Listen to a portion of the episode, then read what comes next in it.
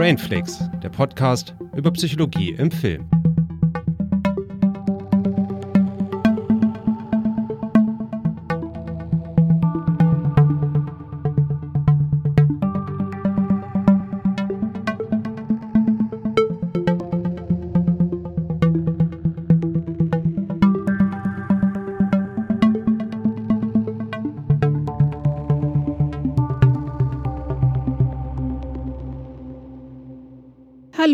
Herzlich willkommen bei Brainflix. Ich bin Christiane. Und ich bin Julius. Hallo.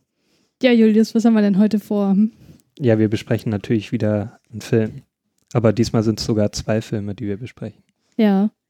Wobei wir bei den beiden nicht so sehr in die Tiefe gehen wollen, sondern eher das Ganze so ein bisschen auf einer Metaebene betrachten wollen Mhm. und uns anschauen wollen, wie gut oder wie schlecht dort die Zwangsstörung thematisiert wird. Genau. Darum geht es nämlich heute, um Zwangsstörung. Und welche Filme wären das heute? Das wäre zum einen Besser geht's nicht und der andere Film ist Aviator. Hm. So ist das. Genau, dann werde ich einiges zur Zwangsstörung erzählen und äh, in der Studie, die ich vorstellen will, geht es noch ein bisschen in die Tiefe bezüglich äh, neurobiologischer Grundlagen für diese Störung. Ich hoffe, das wird interessant. Na, das hoffe ich doch auch. Und was haben wir zuletzt geschaut? Ja, zuletzt äh, habe ich gar nicht mal so viel geschaut. Der letzte Film, also mein letzter Film, den ich geschaut habe, war ein äh, Akira Kurosawa-Film und das war sogar mein erster Film von ihm. Hm. Das war Die verborgene Festung von äh, 1958. Äh, ja, ist in Schwarz-Weiß gedreht. Ähm, ja, ist ein japanischer Film. Und äh, ja, was soll ich dazu sagen? Also, Ja, wie hat er dir denn gefallen? es ging so. Also, ich war jetzt nicht vollends begeistert. Ähm, er ist halt ein bisschen zäh von der Erzählung gewesen, fand ich. Ähm, ja, sei dazu gesagt, ich habe den auf Japanisch geschaut mit äh, deutschen Untertitel. Und ja, also ähm, in der Geschichte dreht sich um, um so zwei, ähm, also es, ich muss noch mal schauen, wann das überhaupt spielt. Also irgendwie im ja, japanischen Bürgerkrieg oder sowas, ne? Irgendwie ist alles da so durcheinander. Und ähm, ja, da sind halt zwei Japaner, die dann ähm, äh, an Gold kommen möchten und äh, durch ihre Gier ähm, verstricken die sich in ein Abenteuer und ähm, lernen da eine Frau kennen, also eine Prinzessin, die entflohen ist und ein ähm, Samurai, der die irgendwie beschützt und so weiter und so fort. Hört sich jetzt ziemlich märchenhaft an. Ja, es ist auch so ähnlich. Also das ist auch so ein bisschen so eine kleine Odyssee durch ähm, Japan und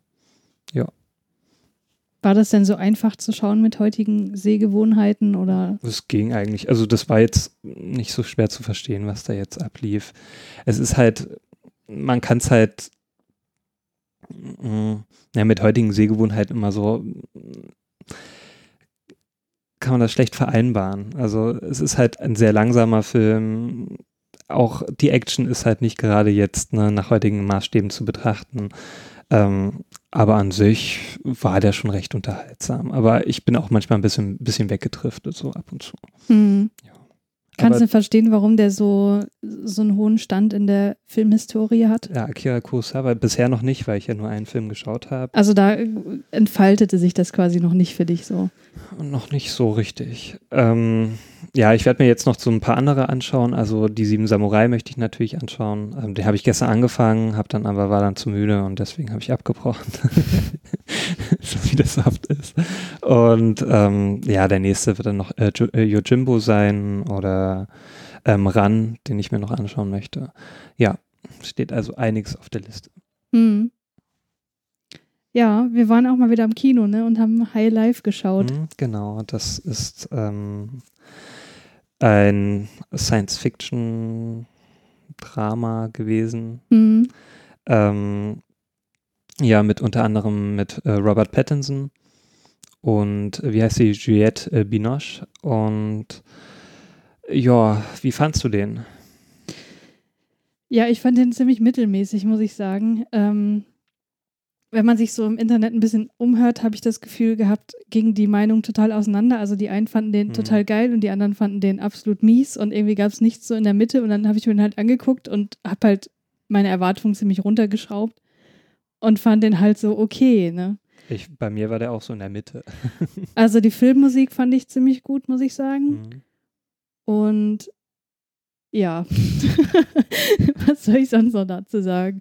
Also die Geschichte war halt wirklich sehr behäbig erzählt, aber damit habe ich im Grunde kein Problem. Mhm. Aber irgendwie ist er nicht so richtig hängen geblieben, fand ich. Also der hat A, keine besondere Wirkung auf mich erzielt, weder was das Drama anging, noch was das vermeintlich äh, Skandalöse an diesem Film war. Mhm. Also was meiner Meinung nach auch total übertrieben wurde, so in den Medien, wo gesagt wurde, hier, das ist, äh, weiß nicht, Sperma im Weltall. So. Aber was man da an Sperma gesehen hat, das war halt Mhm. minimal. Und ich dachte so, okay, das ist jetzt irgendwie das, was die Leute als so skandalös ansehen, habe ich nicht richtig nachvollziehen können. Ja, da gibt es einige problematische Szenen, was ähm, sexuelle Übergriffe angeht und so weiter. Darauf war ich aber auch vorbereitet. Insofern, ja, ich weiß nicht. Ich weiß nicht so richtig, was ich von dem Film halten soll. Hm. Ja, wusste ich ähm, am Ende des Films auch nicht so richtig. Hm. Also der hat halt wirklich sehr behäbig angefangen und äh, zuerst wusste ich auch gar nicht so richtig, wo der hin wollte, der Film. Hm. Ähm, ja, nach und nach hat sich das alles so aufgedröselt, die Geschichte. Aber am Ende war ich dann auch nicht so richtig davon gepackt. Also ich dachte mir halt auch so, ja, okay, ist okay die Geschichte, aber ich Hm. fand die jetzt nicht herausragend. Nee, ich auch nicht. Ja. Und wie fandst du so das Schauspiel oder halt den, den Cast oder das Ganze drumherum? Ja, doch, die Schauspielleistung war schon okay. Hm. Also ich finde Robert Pattinson sowieso immer gut. ja, Ich finde das scheiße, dass der immer noch auf Twilight so reduziert wird, ja obwohl ich der gut. Ja. echt viel gute Sachen mittlerweile gemacht hat. Ich meine, der hasst ja Twilight selber mit am allermeisten. Ich finde auch aktuell so diese Diskussion über Batman, also es ist ja jetzt ähm, rausgekommen, dass er jetzt den neuen Batman spielt. Hm. Und ich finde es einfach so lächerlich, dass er da einfach nur auf Twilight reduziert wird. Jeder reduziert ihn nur auf Twilight und dann so, ja, ach, der glitzernde Batman jetzt. So. Und Hm. ich muss denken, ach Leute, echt, habt ihr nicht die letzten ja, zehn Jahre oder so mal beobachtet, was er da gemacht hat? Hm. Und das ist ja wirklich nur diese Rolle von Twilight, die halt so ein bisschen unter seinen Fähigkeiten lag. Ja, das Ding ist halt, dass es so die, die größte und bekannteste Rolle ist. Ne? Der hat ja, Ja. sich schon eher so im Indie-Genre etabliert. Ja, in den letzten Jahren ist er ja fast nur noch da anzutreffen. Ja. Insofern finde ich das ein bisschen schade, dass er so ein großes Franchise dann irgendwie, ähm, dass er da involviert sein wird, weil ich ja eher der Indie-Film-Fan Indie-Film-Fan bin. Mhm. Aber vielleicht ist das ja auch mal wieder eine Gelegenheit, dass ich mir einen Batman-Film anschaue. Und dass vielleicht auch die anderen Leute, die sonst nur Mainstream-Filme schauen, ähm, mal erkennen, dass Robert Pattinson auch mehr kann, als nur Ja. den Edward zu spielen. Ja, das wäre auf jeden Fall wünschenswert. Ja.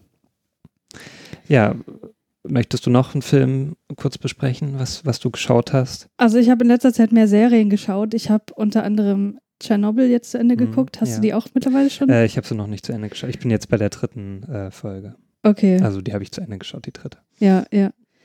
Ja, ich habe die innerhalb von zwei oder drei Tagen komplett nicht geguckt. Ja, es sind halt auch Also nur dann fünf Folgen, ne? Scheint sie dir ja gefallen zu haben. Ich habe auch auf Letterbox gesehen, du hast fünf Sternchen gegeben. Also das, dann, dann scheint es ja eine richtig gute Serie für dich gewesen zu sein. Ja, schon. Also ich muss sagen, was mir gefallen hat, war das Pacing, Hm. weil ähm, also man wurde, also was mich total überrascht hat, dass man so komplett reingeworfen wurde, dass Ja. so, dass es direkt anfing Mhm. mit der äh, mit der Explosion dort, weil ich dachte erst so, es wird wahrscheinlich erstmal so ein bisschen gezeigt, wie so Ja. der Alltag ist und wie das da so läuft und so und dann fing es aber sofort an, Hm. auch aus so einer Außenperspektive, das fand ich ziemlich cool. Ja, das habe ich auch anders erwartet. Hm. Ähm, dann sah das visuell ziemlich krass aus. Also Mhm, ja. diese Explosion und wie dieser Lichtstrahl dann in, in, ins, in den Himmel stieg. Ich finde, das sieht auch so realistisch aus, die ganze Serie. Man denkt halt wirklich, das Ja. sind so reale Aufnahmen. Ja, und es ist halt alles so unglaublich unheimlich und Mhm. wie dann so nach und nach die. Also man kann ja nicht mal von Unfähigkeit der Menschen sprechen, auf einer gewissen Art und Weise schon, aber es wird ja auch aufgerollt, welchen politischen Überlegungen heraus quasi die, die Entscheidungen, die dort getroffen wurden, aus, also woher die stammen und warum das so ablief und so weiter. Das fand ich ziemlich gut. Und äh, was ich mit dem Pacing noch sagen wollte, ähm, also es werden halt oft so Probleme aufgemacht, ne, dass, dass gesagt wird, hier, jetzt müssen wir um das Ganze sichern dies und dies machen und dann Mhm. kommen halt wieder neue Probleme, die aufkommen und so weiter. Und man ist irgendwie so daran gewöhnt, dass jetzt dieses Problem so ewig ausgerollt wird und dass es ewig dauert, das zu beheben und so. Aber es wird halt ziemlich schnell er erzählt so und das Ja. fand ich ziemlich gut, dass man so bei der Stange blieb und sich jetzt nicht da so durch ewige Prozesse durchquellen musste. Hm, ja. Ähm, ich meine, es sind ja auch nur fünf Folgen und insofern muss man halt das, das natürlich auch ein bisschen schneller erzählen. ja, ist halt wie so ein langer Spielfilm, ne? Also, ja. ja. Ja, Mhm. schauspielerisch fand ich das auch super. Ja, da haben Äh, ja ein, ein paar Bekannte auch mitgespielt, Stellan Skarsgård oder Emily Watson. Und der Hauptdarsteller, wie heißt der nochmal? Hm, Oh, ich kann mir nie merken, wie der heißt. Guck mal bitte kurz nach. Den finde ich nämlich so super. Den kannte ich, also der ist mir zum ersten Mal bei Madman aufgefallen. hm. Da hat er den Engländer gespielt in der Firma und äh, da hat er auch eine sehr tragische Rolle. Ist mir sehr ans Herz gegangen. Und dann hat er noch bei. Den Jared Harris, Genau, und dann hat er noch. den äh, Physiker spielt. Genau, und der hat bei ähm, The Crown den König von England gespielt. Mhm. Da fand ich den auch sehr gut und den sehe ich einfach gern bei The Expanse spielt er auch mit. Ja, aber den fand ich jetzt auch gut in Tschernobyl, ja, der ist Ja. mir auch sehr positiv aufgefallen, ja.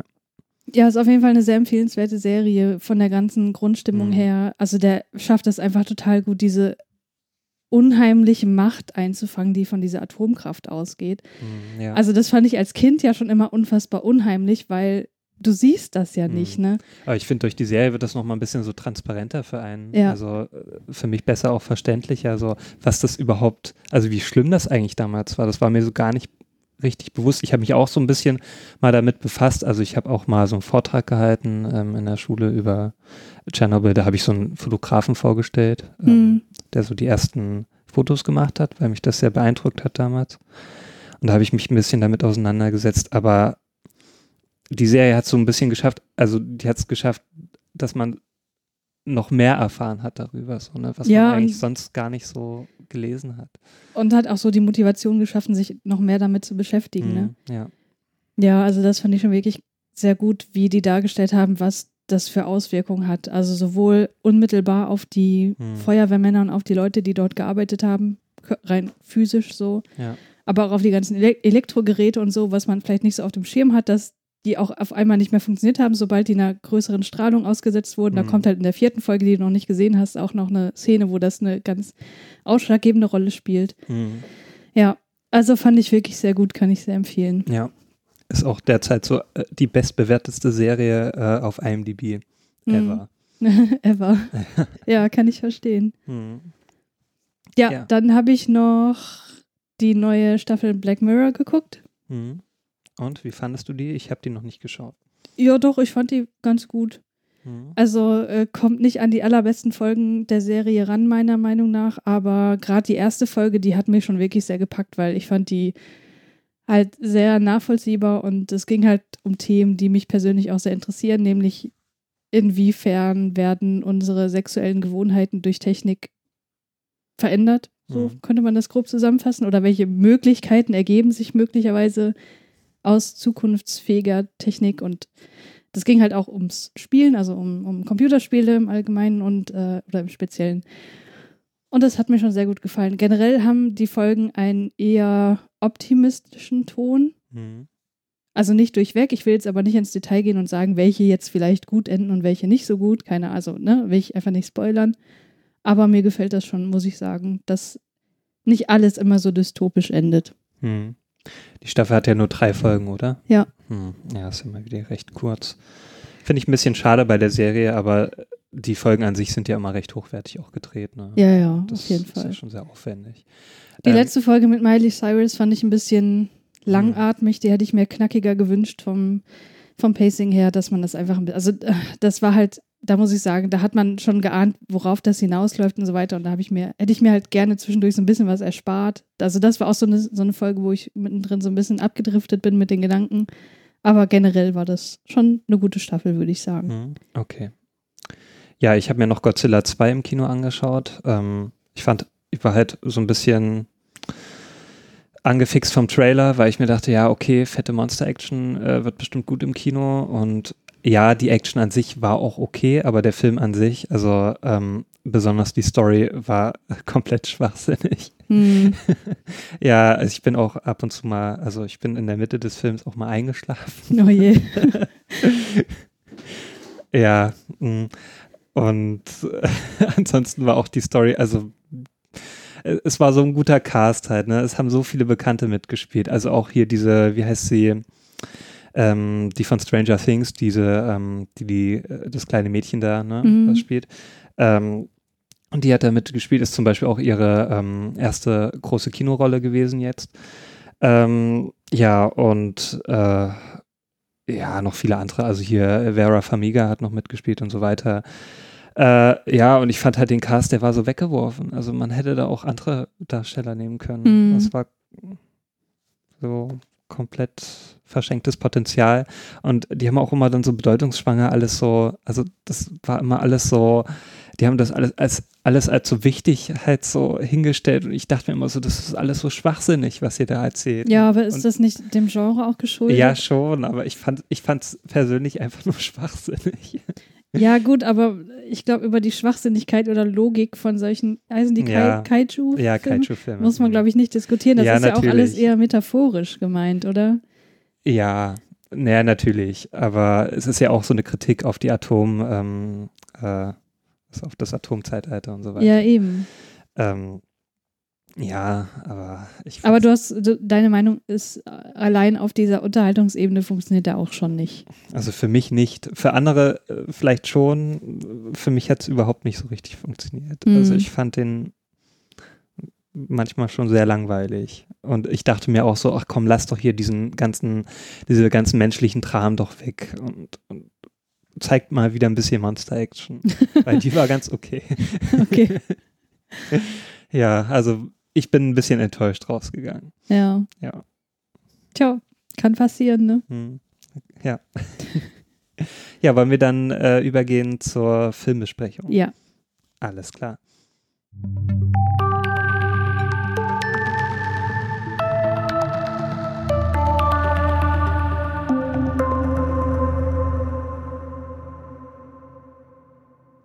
Ja, dann gehe ich erstmal auf den Film Besser geht's nicht ein. Ähm, Im Original heißt er As Good As It Gets von 1997 ist der Film. Ähm, ja, Hauptdarsteller sind Jack Nicholson, den man, ja, also man muss den, glaube ich, nicht mehr großartig vorstellen. Ich glaube, viele Filmfans kennen den. Ähm, der ist halt eine lebende Schauspiellegende. Er hat in Filmen wie Einer flog über das Kuckucksnest, Shining oder Departed mitgespielt. Er ist auch einer der wenigen ähm, Schauspieler, äh, die drei Oscars schon äh, mit nach Hause nehmen durften. Ähm, ja, die zweite Hauptdarstellerin ist ähm, Helen Hunt. Sie spielt, also äh, Jack Nicholson spielt Melvin Udall und Helen Hunt spielt Carol Connelly und sie kennt man unter anderem durch den Film Twister oder Was Frauen wollen oder ähm, The Sessions. Ja, ähm, kleinere, also oder größere Nebenrollen spielen hier Craig Kinner, der spielt den Simon Bishop, ähm, den kennt man unter äh, anderem durch E-Mail für dich, Little Miss Sunshine oder jetzt durch die sechste Staffel House of Cards. Ähm, ja, und dann spielt noch Cuba Gooding Jr. mit, der spielt den Frank Sachs und ähm, ihn kennt man unter anderem durch Jerry Maguire, Pearl Harbor oder jetzt auch zuletzt durch American Crime Story. Ähm, ja, und Regisseur von dem Film war James L. Brooks. Ähm, er ist Regisseur, äh, also er hat schon Regie geführt für Filme wie Zeit der Zärtlichkeit, Spanglish oder Woher weißt du, dass es Liebe ist. Man kennt ihn auch vielleicht als Produzent von den äh, Simpsons. Da wird er halt auch immer eingeblendet. Ach, deswegen kam mir der Name so bekannt vor, weil ich das in dem Vorspann schon hunderte Ja, Male gesehen genau. habe. Deswegen auch nochmal die Erwähnung, weil viele ihn, glaube ich, daher kennen. Ja, aber ich dachte Produzent. jetzt gerade bei den Filmen, die du genannt hast, so, hä, die Ja. hast du doch gar nicht geguckt. Warum ist der Name denn so ein Begriff für Ja. dich? Ja, okay, das erklärt einiges. Mhm. Ja, Produzentin in dem äh, Film war Bridget Johnson. Äh, sie hat zum Beispiel auch äh, Jerry Maguire produziert. Sie hat auch noch andere Filme produziert, aber die waren alle mir ziemlich unbekannt. Hm. Ähm, ja, Drehbuch hat geschrieben Marcus, äh, Marcus Andrews und auch James L. Brooks. Äh, Marcus Andrews hat zum Beispiel auch Drehbücher geschrieben zu dem Film Das Haus am Meer, äh, Georgias Gesetz oder Das grenzt an Liebe. Ja, ich kenne nur das Haus am Meer und noch nicht mal den habe ich gesehen. Ich kenne nur das Haus am See. Das kann vielleicht auch sein, dass ich den mit dem vermisse. Aber egal. Äh, ja, Musik ähm, hat geschrieben und auch gemacht. Äh, ja, den kennt man auf jeden Fall, Hans Zimmer. Ähm, ja, er hat zum Beispiel die Musik beigesteuert für Filme wie Der König der Löwen, Inception oder 12 Years a Slave. Aber damals noch ganz anders als heute, ne? Ja, nicht dieses. ja, genau. Darum habe ich auch noch Inception reingenommen. Seitdem Ja. macht er das. Ja, ja. Seitdem machen das alle so, ja, alle Trailer äh, Ja. bringen dieses. ja, äh, zur Kamera. Äh, Kamera geführt hat John Bailey. Er hat zum Beispiel auch die Kamera geführt in äh, Filmen wie Ein Mann für gewisse Stunden und täglich grüßt das Murmeltier und Wie werde ich ihn los in zehn Tagen? Also auch alles irgendwie so Romantic Comedies. Mhm.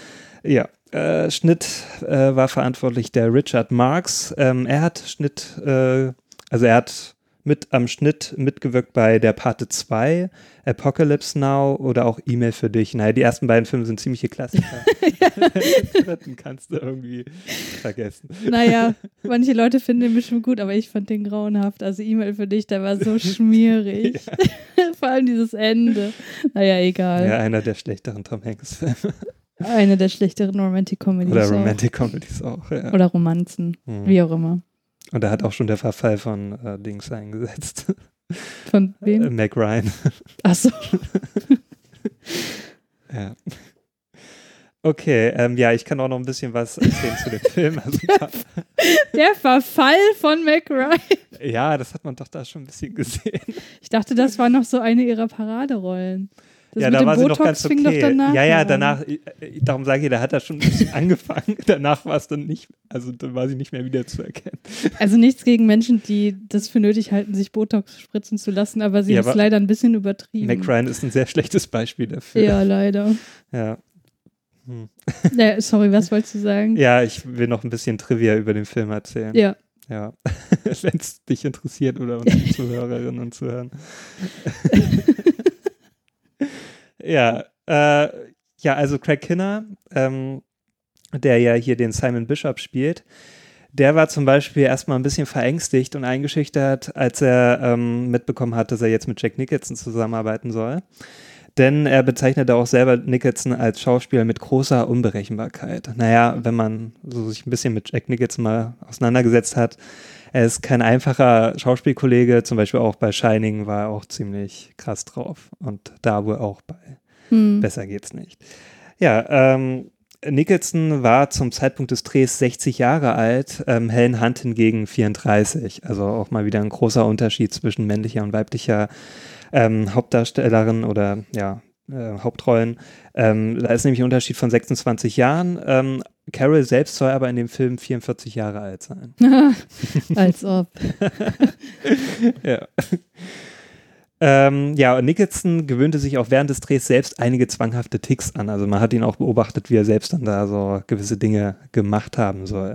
Aha, war das Method Acting oder war das. Ja, das, das, das habe ich jetzt nicht rausbekommen. Also er soll wohl da auch einige Dinge dann getan haben. Ob das jetzt Mhm. wirklich, ob er sich das aneignen wollte, um das besser zu spielen, das weiß ich jetzt auch nicht. Hm, okay. Aber es kann gut sein. Also, dass er es dann so aus Method Actor mäßig gemacht hat. Hm. Ja, äh, bei den Oscars hat er auch etwas abgeräumt. Also nominiert war er insgesamt für sieben Oscars bei der Oscarverleihung 1998. Gewonnen hat er dann ähm, die Preise für beste weibliche und männliche Hauptrolle.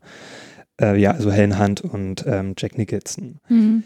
Ähm, ja, und dieser Film ist auch der jüngste Film, in dem beide Hauptdarsteller einen Oscar gewinnen konnten. Also bisher, seitdem hat es kein anderer Film mehr geschafft. Hm. Ähm, bei der Oscarverleihung 1998 ahmte Jack Nicholson ähm, seine Figur Melvin danach, ähm, indem er vorsichtig ähm, diese Ritzen umging, ähm, um zum Podium zu gelangen. Ja, und das war's, was ich so sagen wollte zu dem Film. Mhm. Ja, wir wollen jetzt heute mal nicht den ganzen Film in der Gänze besprechen, sondern uns eher auf den Hauptcharakter Melvin konzentrieren, weil er Mhm. ja derjenige ist, der offenbar eine Zwangsstörung hat. Vielleicht auch nicht, vielleicht doch. Keine Ahnung, werden Ja. wir jetzt erörtern. Wollen wir äh, trotzdem noch kurz über, darüber reden, um was es grob in dem, äh, in dem Film geht? Ja, also es geht halt um den Melvin, der halt nicht so der einfachste Zeitgenosse ist, Hm. der eine romantische Beziehung beginnt mit der einzigen Person, der er irgendwie auf irgendeine Art und Weise Respekt entgegenbringt. Hm. er setzt sich auch noch mit seinem Nachbarn ein bisschen auseinander, weil der in Schwierigkeiten gerät, weil er, das weiß ich nicht mehr warum. Wir haben den ja auch heute nicht mehr komplett geguckt. Naja, ich kann es dir sagen. Also der ähm, gerät in Schwierigkeiten, weil er ausgeraubt wurde, hat dann somit kein Geld mehr, also seine ganzen Aufträge ähm, fallen flach. Mhm. Er ist halt Künstler. Und ähm, somit will er dann zu seinen Eltern fahren, um äh, die nach Geld zu fragen. Ja. Okay. Und da, äh, darum möchte er dann Melvin mitnehmen und Melvin fragt Carol und somit gibt es dann noch einen kleinen Roadtrip. Okay, ja. Ich glaube, das reicht auch zum Inhalt. Ne? Ja. äh, der Melvin, wenn wir uns auf den jetzt mal konzentrieren. Wie wirkt er denn so auf dich oder wie hat er gewirkt? Naja, am Anfang des Films ist er ein ziemlicher Unsympath, so wird er auch eingeführt. Also der ist halt, steht halt im Clinch mit seinen Nachbarn. Anscheinend mag den keiner von seinen Nachbarn. Das fängt ja schon damit an, dass er halt den Hund seines Nachbarns, also ähm, dieser, ähm, wie heißt er nochmal? Der Dings. Ja, ist ja auch egal. ja, ähm, indem er seinen Hund da in den Milchschlucker wirft und ähm, ja, also da, da wird er schon eingeführt als äh, ziemliches Arschloch, der halt äh, sich nicht um die Belange seiner Mitmenschen kümmert. Ähm, auch er wird auch schon so als ähm, homophob und rassistisch auch eingeführt. Also, und als antisemitisch. Und auch. antisemitisch sogar auch. Also das zeigt sich zum Beispiel, also dass er seinen äh, Nachbarn, also der ist halt homosexuell offen und ähm, der äh, hat ja auch, also da ist dann auch sein Freund noch mit eingeladen. Und die beiden beschimpft er halt auch so als Tucken und ähm, naja, ne, so als äh, benutzt halt Wörter, die dann halt äh, nicht so gut sind halt, ne? Mhm. Ähm, und ja, rassistisch auch, also weil halt sein Freund, der ähm, Frank Sachs, der ist halt ähm, ein Afroamerikaner, den bezeichnet er halt auch als, als Neger und, ähm, und zum Beispiel dann in den Café, in den er, äh, in den er jeden Tag geht, ähm, da ist zum Beispiel dann ein, ähm, zwei jüdische Menschen sitzen da und ähm, die beleidigt er auch offen. Äh, ähm, mhm. Ja. Ja, also man kann sagen, das ist einfach ein totaler Misanthrop, ne? Mhm, genau. Also der hasst einfach Menschen und vor allem Menschen, die irgendwie auf irgendeine Art und Weise anders sind als er. Ja, ja das Komische dabei ist aber auch, ähm, dass er selbst Bücher, also er ist Schriftsteller und er schreibt Bücher über Frauen, also so Frauenfiguren schreibt er da halt, ne? so mhm. Liebesgeschichten. Mhm. Und da ist er ziemlich einfühlsam und wird dafür auch äh, von seinen Fans geliebt. wird auch öfter mal gefragt, so, naja, wie können sie nur so gut schreiben und so, ne? Wie mhm. können sie sich dann nur so gut hineinfühlen in so, äh, in ihre Charaktere? Und eigentlich in Wirklichkeit ist er ein ziemliches, äh, das komplette Gegenteil. Mhm. Ein Mensch voller Widersprüche. Ja. Ist auch total aggressiv, ne? Also mhm. mit dem kann man ja auch nicht normal reden, ne? Der ist ja. entweder total zynisch oder halt offen aggressiv und beschimpft die Leute einfach ja. nur. Ja, und man muss sagen, ähm, er wird halt so eingeführt wie ein Mensch, der offenbar eine Zwangsstörung hat. Also es werden diverse Zwänge so offen gezeigt oder zumindest angedeutet durch Dinge, die im Bild zu sehen sind.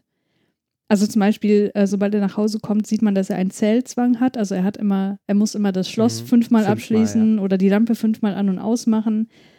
Ähm, er hat offenbar einen Hygienezwang, also der benutzt die Seife immer nur einmal, was mhm. ziemlich, also ja.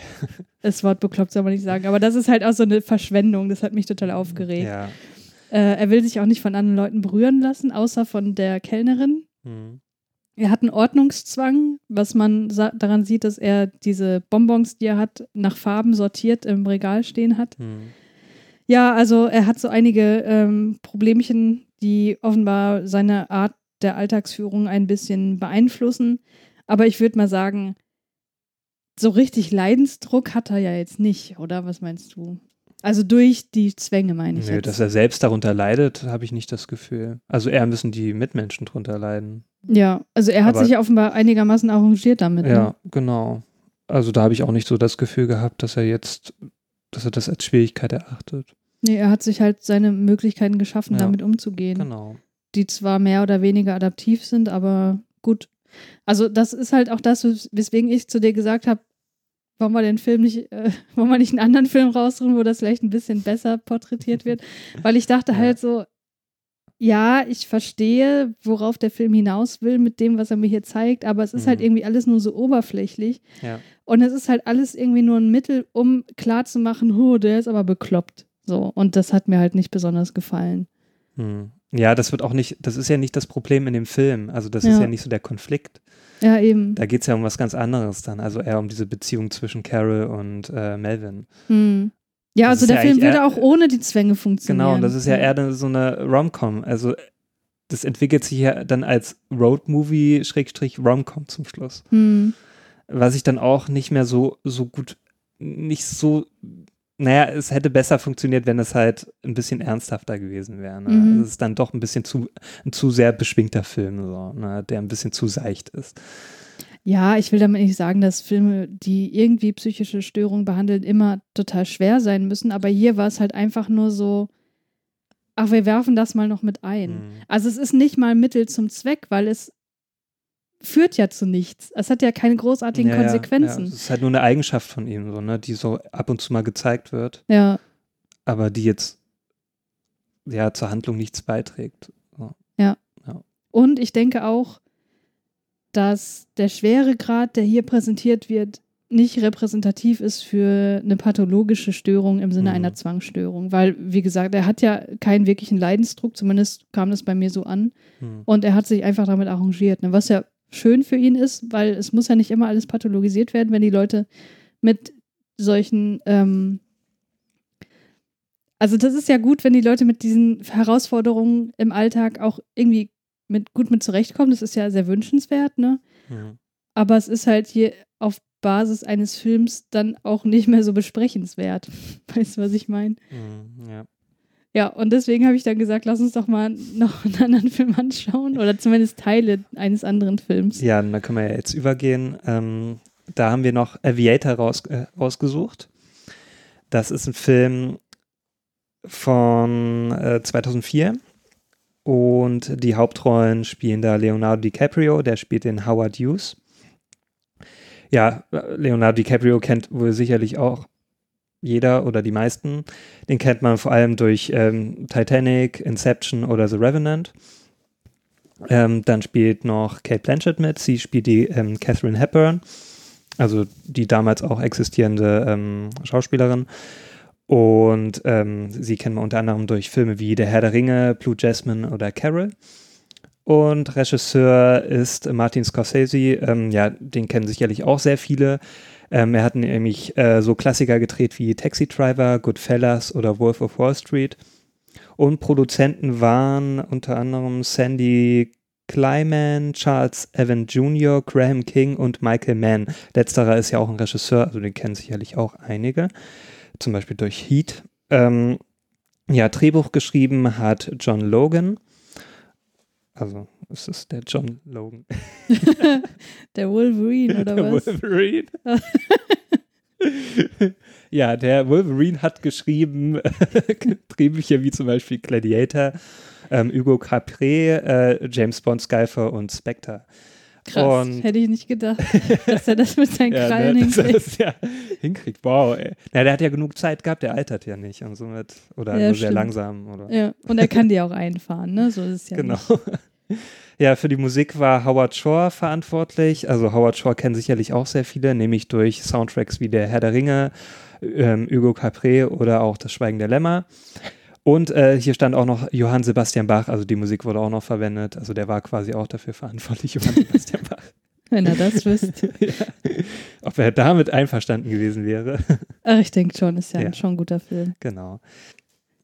Also für die Kamera hat sich verantwortlich gezeichnet der Robert Richardson. Ja, der war schon an der Kamera für Filme wie äh, Wall Street, Shutter Island oder jetzt auch zuletzt äh, für den Film ähm, Once Upon a Time in Hollywood von äh, Tarantino. Und für den Schnitt war eine Frau Selma ähm, Schoonmaker verantwortlich. Sie hat schon äh, Filme geschnitten wie Wie ein wilder Stier, Gangs of New York und The Wolf of Wall Street, also auch alles. Äh, Ja, das sind ja alles, alles Leute, die irgendwie im eigenen Saft schmoren, ne? So. die alle schon irgendwie zusammengearbeitet Ja. haben. Ja.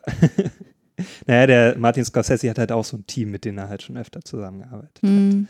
Ja, also was, was ich habe jetzt gar nicht so viel rausgesucht zu dem Film. Also auf jeden Fall war das ein ziemlicher Abräumer bei den Oscars 2005. Nämlich da hat er fünf Oscars gewonnen und war insgesamt auch für äh, elf Oscar-Nominierung, äh, Oscars nominiert. Hm. Ähm, ja, und er hat die Oscars gewonnen für beste Nebendarstellerin, also Kate Blanchett hat gewonnen. Bestes Szenenbild, beste Kamera, beste Kostüme und bester Schnitt. Jo. Also ein ganz schöner Abräumer gewesen. Hm. Ja, und ansonsten, ähm, der Film dreht sich halt hauptsächlich um Howard Hughes, ähm, der damals auch ein, also das war halt ein Sohn eines großen Ölmagnaten, der halt ähm, auch dann verstorben ist zu seinem 18. Geburtstag. Und somit hat er sein Unternehmen übernommen und war dann schon ziemlich früh auch ziemlich reich. Hm. Und, ähm, und dann hat er sich irgendwann gedacht, weil er ein ziemlich großer Filmfan war, naja, da produziere ich dann jetzt auch mal Filme. Ich will ein großer Filmproduzent werden. Das hat er auch gesagt, also er möchte der reichste Mensch der Welt werden, er möchte der größte Ölmagnat der Welt werden und er möchte ähm, der größte Filmproduzent werden. Also der hatte schon ein ziemlich großes Ego und auch große Ziele. Hm. Ja, und aber auch ein paar Problemchen, ähm, auf die wir dann so ein bisschen eingehen.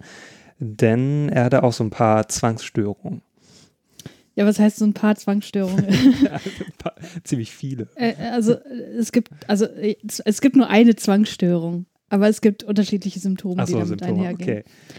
Ja, der Howard Hughes, du hast ja gerade schon gesagt, den gab es ja wirklich. Mhm. Insofern kann man das ganz gut nachvollziehen, was er so an Problemchen mit sich rumtrug. Und was mir hier an dem Film auf jeden Fall gefallen hat, ist, dass der Zuschauer so langsam rangeführt wird. Also das ist wesentlich subtiler als bei ähm, Besser geht's nicht, Hm, wo man sofort damit konfrontiert wird. ja. Ähm, hier entwickelt sich das halt über die Zeit, was ähm, dem tatsächlichen Verlauf halt auch irgendwie entsprach wahrscheinlich. Hm, Ähm, in der allerersten Szene sieht man halt eine, eine Schlüsselszene, die also sowohl für den Film als auch für das gesamte Leben eine wichtige Rolle spielte, weil dort sieht man, wie er als kleines Kind oder kleines Kind, weiß nicht, wie alt er da war, zehn oder so, hm, ja, äh, von seiner Mutter gewaschen wird und sie klärt ihn halt auf über Krankheiten wie Typhus und Cholera und wie man sich anstecken kann und ähm, was getan wird, wenn Leute sich damit angesteckt haben. Also offenbar hat so das ganze Thema Hygiene, Ansteckung, Krankheiten für die Mhm. Mutter eine große Rolle gespielt und sie hat das halt an ihren Sohn weitergegeben. Also man sieht dann halt relativ schnell auch im Film, dass die Angst vor Ansteckung bei ihm weiterhin äh, zu bestehen, weiterhin bestehen, also auch im Erwachsenenalter. Hm, Man sieht ihn unter anderem an einem Filmset und da redet er darüber, dass er nicht in Länder reisen will, wo halt gewisse Krankheiten vorherrschen. Also offenbar hat er die Angst ziemlich äh, stark internalisiert. Wenn man ihn jetzt so im Film betrachtet, dann würde ich sagen, kommt er rüber wie ein ziemlicher Perfektionist. hm. Also wie er seine Filme halt drehen will und was er da sehen will auf der Leinwand. Wenn da irgendwas halt nicht seinen Vorstellungen entsprach, hat er halt das Geld, was er nun mal offenbar in Hülle und Fülle hatte, auch investiert, um wirklich die perfekten Filme zu machen. Der ist halt das komplette Alpha-Männchen so, der muss halt Mhm. alles bestimmen so, sowohl am Set als, äh, als auch in seinem, in seinem gesamten Leben. Darf ich also- da mal kurz ähm, einlenken? Ja, Ähm, ich mö- möchte nur mal äh, noch kurz n- so einen Fakt äußern. Also geht es ja auch am Anfang ähm, um die Dreharbeiten von diesem Film Hell's Angel. hm. Ähm, das ist halt so ein Film, der hauptsächlich auch so in der Luft spielt, im Ersten Weltkrieg. Ähm, und da hat er halt auch, also da wird halt in der ersten Hälfte des Films das auch ja ziemlich lange so thematisiert, ähm, was er dann auch alles an Geld reingesteckt hat in den Film und dass er den perfekten Film drehen wollte und ähm, dass er auch nach den perfekten Wolken gesucht hat und so weiter. Ähm, und äh, das Ding war auch, das war halt, der wurde 1930 dann ähm, ins Kino gebracht und dann war aber gerade zu der Zeit so die äh, Stummfilm-Ära vorbei. Dann kam der, der Tonfilm und äh, ja, und dann lief der halt in der Premiere und das war noch ein Stummfilm, oder das was? war noch ein Stummfilm und dann hat er aber davon gehört, dass halt ähm, Tonfilm jetzt viel besser sein soll und danach hat er gemeint, ja, dann drehe ich den nochmal neu, diesmal in Ton, mit Ton. Und da hat er den ganzen Film nochmal neu gedreht Oh mit Ton. okay. Also das zeigt erstmal, wie verschwenderisch überhaupt er ist und, Mhm. und was ein Perfektionist er eigentlich dann da auch ähm, gewesen ist damals. Auch der komplette Kontrollfreak, ne? Also Ja, ja, jeder ja. muss da nach seiner Pfeife Genau. tanzen und nach seinen Ideen. Die Ähm, sind da regelrecht verzweifelt, das, das sieht man auch gut in dem Film so. Ähm, mh. Aber er wird ja für, für, ja, wie soll ich sagen? Also er ist ja schon Visionär auch gewesen ne? und wurde dafür ja offenbar Mhm. auch gefeiert, weil er war ja auch erfolgreich. Er war erfolgreich, also Hells Angel war ein ziemlich erfolgreicher Film. Also da, die sind alle damals ins Kino gestürmt. Mhm. Ähm, der hat sogar also Oscar-Nominierung bekommen und so weiter. Also das war schon ein beachteter Film. Der hat auch zum Beispiel Scarface gedreht, also auf den dann halt auch später dieser Film basiert ähm, Mhm. mit Al Pacino. Ähm, also der hat schon einige Klassiker geschaffen. Ähm, Mhm. Ja, aber der war schon auch ein sehr schwieriger Mensch. So. Ja. ja, das wird dann im Folgenden auch weiter thematisiert. Ähm, er lernt dann Catherine Hepburn kennen, mit der er dann auch liiert ist irgendwann. Und äh, eine Szene habe ich mir rausgegriffen, wo sie zusammen beim Essen sind bei ihrer Familie Hm. Und wo er halt so ein bisschen in die Familie eingeführt wird. Und da merkt man schon so, dass die Angst vor Keim ihm immer mehr zu schaffen macht. Also, dass es auch langsam so seine Alltagsfunktionsfähigkeit einschränkt, weil er nicht mehr in Mhm. der Lage ist, so den Gesprächen zu folgen, weil er sich gleichzeitig so viele Sorgen über den Hund macht, der irgendwie an seinem Bein da äh, rummacht. Weil Hunde sind natürlich irgendwie für ihn wahrscheinlich Keimschleudern schlechthin. Dann steht auf dem Tisch auch noch so halbrohes Fleisch. Das beunruhigt ihn auch ziemlich. Aber man erkennt jetzt noch nicht, dass er irgendwelche Handlungen vollführt, um dem entgegenzuwirken. Also keine klassischen Zwangshandlungen. Mhm. Später sieht man dann eine Szene im Bad eines Restaurants, wo vorher halt irgendwie so ein Gespräch stattfand mit irgendwelchen Produzenten oder anderen Menschen, die irgendwie geschäftlich mit ihm zu tun haben, wo man dann sieht, dass er offenbar einen Handwaschzwang entwickelt hat, ähm, wo er dann eben in diesem Bad sich die Hände so lange wäscht und so aggressiv auch wäscht, bis er blutet an den Händen und dann äh, merkt, ups, jetzt habe ich meine Hände gewaschen, jetzt muss ich aber irgendwie noch den Türöffner benutzen Mhm. und äh, sich dann davor scheut und wartet, bis jemand reinkommt, damit er einfach entschlüpfen kann. Also man sieht halt so langsam, dass der Leidensdruck klar wird, den er da hat Mhm. und dass er eben auch Zwangshandlungen durchführt, dass er nicht mehr nur diese Zwangsgedanken hat, dass er denkt, okay, hier ist irgendwie alles kontaminiert, sondern dass er auch Handlungen vollführt, um dem entgegenzuwirken. Hm. Das spitzt sich auch später dann noch zu. Also er hat irgendwann einen Unfall gehabt dann mit dem Flugzeug und äh, schließt sich dann auch ein. Also ich habe gelesen, also auch für Jahre hat er sich eingeschlossen. Ähm, ich weiß nicht, ob das in dem Film dann wirklich so rüberkommt. Aber ähm, genau, der ist ja richtig dann ähm, eingegangen in, in sein Zuhause. Ähm, also ich, der ist ja dann auch gestorben durch einen Flugzeugabsturz ähm, und bei einer Größe von 1,93 Meter, glaube ich, ähm, hat er dann nur noch unter 50 Kilo, knapp unter 50 Kilo gewogen. Also Mhm. der ist ähm, total abgemagert gewesen. Äh, war ziemlich verkommen, so was das Ganze anging. Also der hat sich da ziemlich ähm, in seinen letzten Lebensjahren da äh, ziemlich abgewirtschaftet. Mhm. Ja. Ja, das wird ja im Film auch so ein bisschen thematisiert, ne? Dass er dann später dann, wo er da in diesem, also in diesem Kino-Vorführsaal lebt, mehr oder weniger, äh, dass er da halt komplett, also die Funktionalität im Alltag ist halt Mhm. komplett nicht mehr vorhanden. Ne? Ja. Also der kommt halt überhaupt nicht mehr klar. Ähm, und was halt auch immer klarer wird, ist, dass sein Verhalten immer wahnhaftere Züge annimmt. Hm. Also, dass es nicht mehr nur diese Art von Zwangsstörung ist, wie sie wahrscheinlich auch Melvin irgendwie hat, auf eine wesentlich ähm, äh, schwächere Art und Weise, sondern dass er halt auch sagt, ja, ich sehe Dinge, also dass er irgendwie Halluzinationen offenbar auch hat, Hm. was dann ähm, die Funktionalität noch weiter einschränkt. Und da sieht er halt auch extrem verwahrlost schon aus, ne? Also ist äh, optisch sehr stark verändert und hat halt repetitive Verhaltensweisen, wie er zum Beispiel das Wort Quarantäne wiederholt buchstabiert, was ihm seine Mhm. Mutter damals beigebracht hat, äh, was auch so eine ganz klare Zwangshandlung ist. Und ähm, als er da äh, mit dem Alec Baldwin, ich weiß nicht, was der für, für eine Funktion hat innerhalb dieses Konstruktsfilm-Business, äh, wo, also irgendwann kommt er halt zu ihm hin und sie sprechen halt durch die Mhm. geschlossene Tür, weil er auch, sich auch nicht zeigen möchte und sagt dann so, ja, ich bin krank, ich bin erkältet und ich will nicht, dass ich sie anstecke. Und das wiederholt er halt mehrmals so und er ist halt irgendwann so angewidert von dem Wort Ansteckung, was er Mhm. sagt, dass er sich selbst in den Mund zuhält und total angewidert ist, allein von diesem Wort. Also das ist irgendwie schon Mhm. ziemlich, ähm, natürlich total in your face so, aber auch so gut nachvollziehbar irgendwie. Also was für, ein- für einen Leidensdruck er einfach hat. Hm. Übrigens, Alec Baldwin hat den ähm, Unternehmer und Gründer der ehemaligen Fluggesellschaft Pan American World Airways gegründet. Also Okay. um die es da auch geht ähm, Ja, okay. Ähm, Ja, zu Hause schafft er sich dann noch eine keimfreie Zone, in Anführungsstrichen keimfrei. hm, Ähm, fasst Objekte auch nur noch mit Taschentuch an. Also überall hat er so diese Kleenex-Boxen rumstehen und der Boden ist übersät von Kleenex-Tüchern und so weiter. ja. Ähm, Ähm, Ja. Was noch zu erwähnen ist, also er hat dann auch ähm, so eine Sucht entwickelt, Filme zu schauen. Also der hat dann nur noch Filme geschaut in seinem Raum. Ähm, und ich habe auch gelesen, also der hat irgendwie, der hat richtig Binge-Watching betrieben.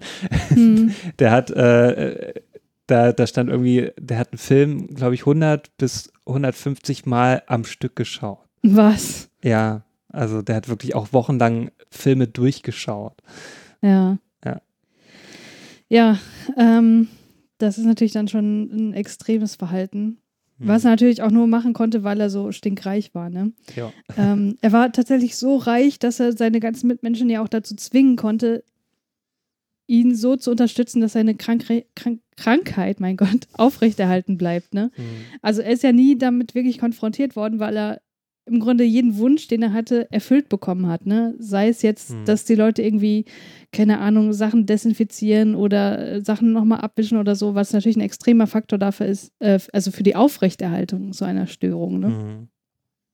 Ja, also man bekommt auf jeden Fall mit, dass er ähm, auf jeden Fall einen Waschzwang hatte, Handwaschzwang, eine extreme Angst vor Keimen, also Zwangsgedanken, die sich um Hygiene und Ansteckung und so weiter drehten. Hm. Und das im späteren Verlauf dann offenbar auch wahnhafte Züge angenommen hat, die eigentlich nicht Kern einer Zwangsstörung sind, was dann sozusagen schon wieder eine neue Dimension darstellt, wo es in Richtung äh, Schizophrenie und psychotische Störungen und so weiter geht.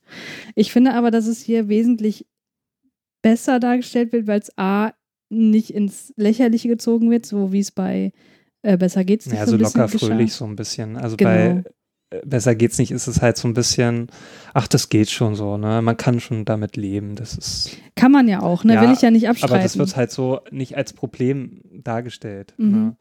Also ich Ähm, könnte mir halt vorstellen, dass Menschen, die wirklich an einer diagnostizierten Zwangsstörung leiden, das heißt eine, eine Störung, die halt auch einen gewissen Leidensdruck erzeugt, weil sonst kann man die Diagnose nicht vergeben, Hm.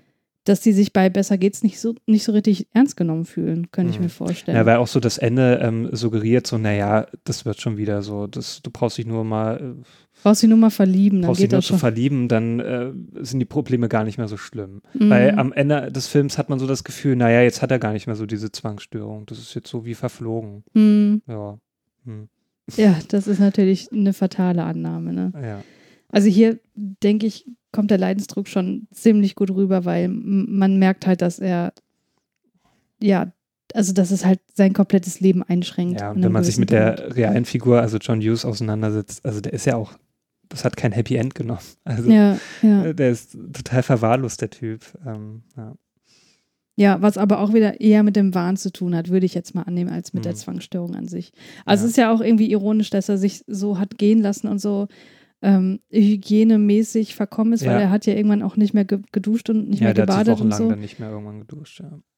was eigentlich total widersinnig ist, ne? Wo dann, wo ich denke, dass der Wahn da wesentlich vorherrschender war als die Zwangsgedanken und die Zwangsstörung. Weil sonst hätte er dagegen angekämpft. Ja, also so viel äh, erstmal dazu. Hm. Möchtest du noch irgendwas hinzufügen zu den Filmen? Wie haben die dir denn gefallen so? Naja, ähm, besser geht's nicht, finde ich eigentlich eine ganz unterhaltsame Rom-Com. Hm. Gefällt mir persönlich ganz gut, nur halt jetzt äh, auf dieses Problem bezogen mit den Zwangsstörungen ist das jetzt kein so zufriedenstellender Film. Aber ich mag halt Jack Nicholson und Helen Hunt und so und der ganze Cast. Ich, also für mich ist das ein locker fröhlicher Film. Aber jetzt kein ernstzunehmender Film, der sich halt wirklich so, mm, der sich so gut mit dem Thema auseinandersetzt. Ähm, und Aviator, äh, ja, den finde ich ziemlich gut. Ähm, ist halt ein sehr langer Film, der zieht sich halt auch ganz schön. Hm. Ähm, aber ich fand das halt sehr interessant dargestellt. Also so diese ganze Figur, also die Person John Hughes, ähm, also davor kann ich den jetzt auch nicht so wirklich. Aber war interessant, ähm, wie der halt so beleuchtet wurde und was das halt, also wie äh, crazy der eigentlich drauf war. ja. Hm.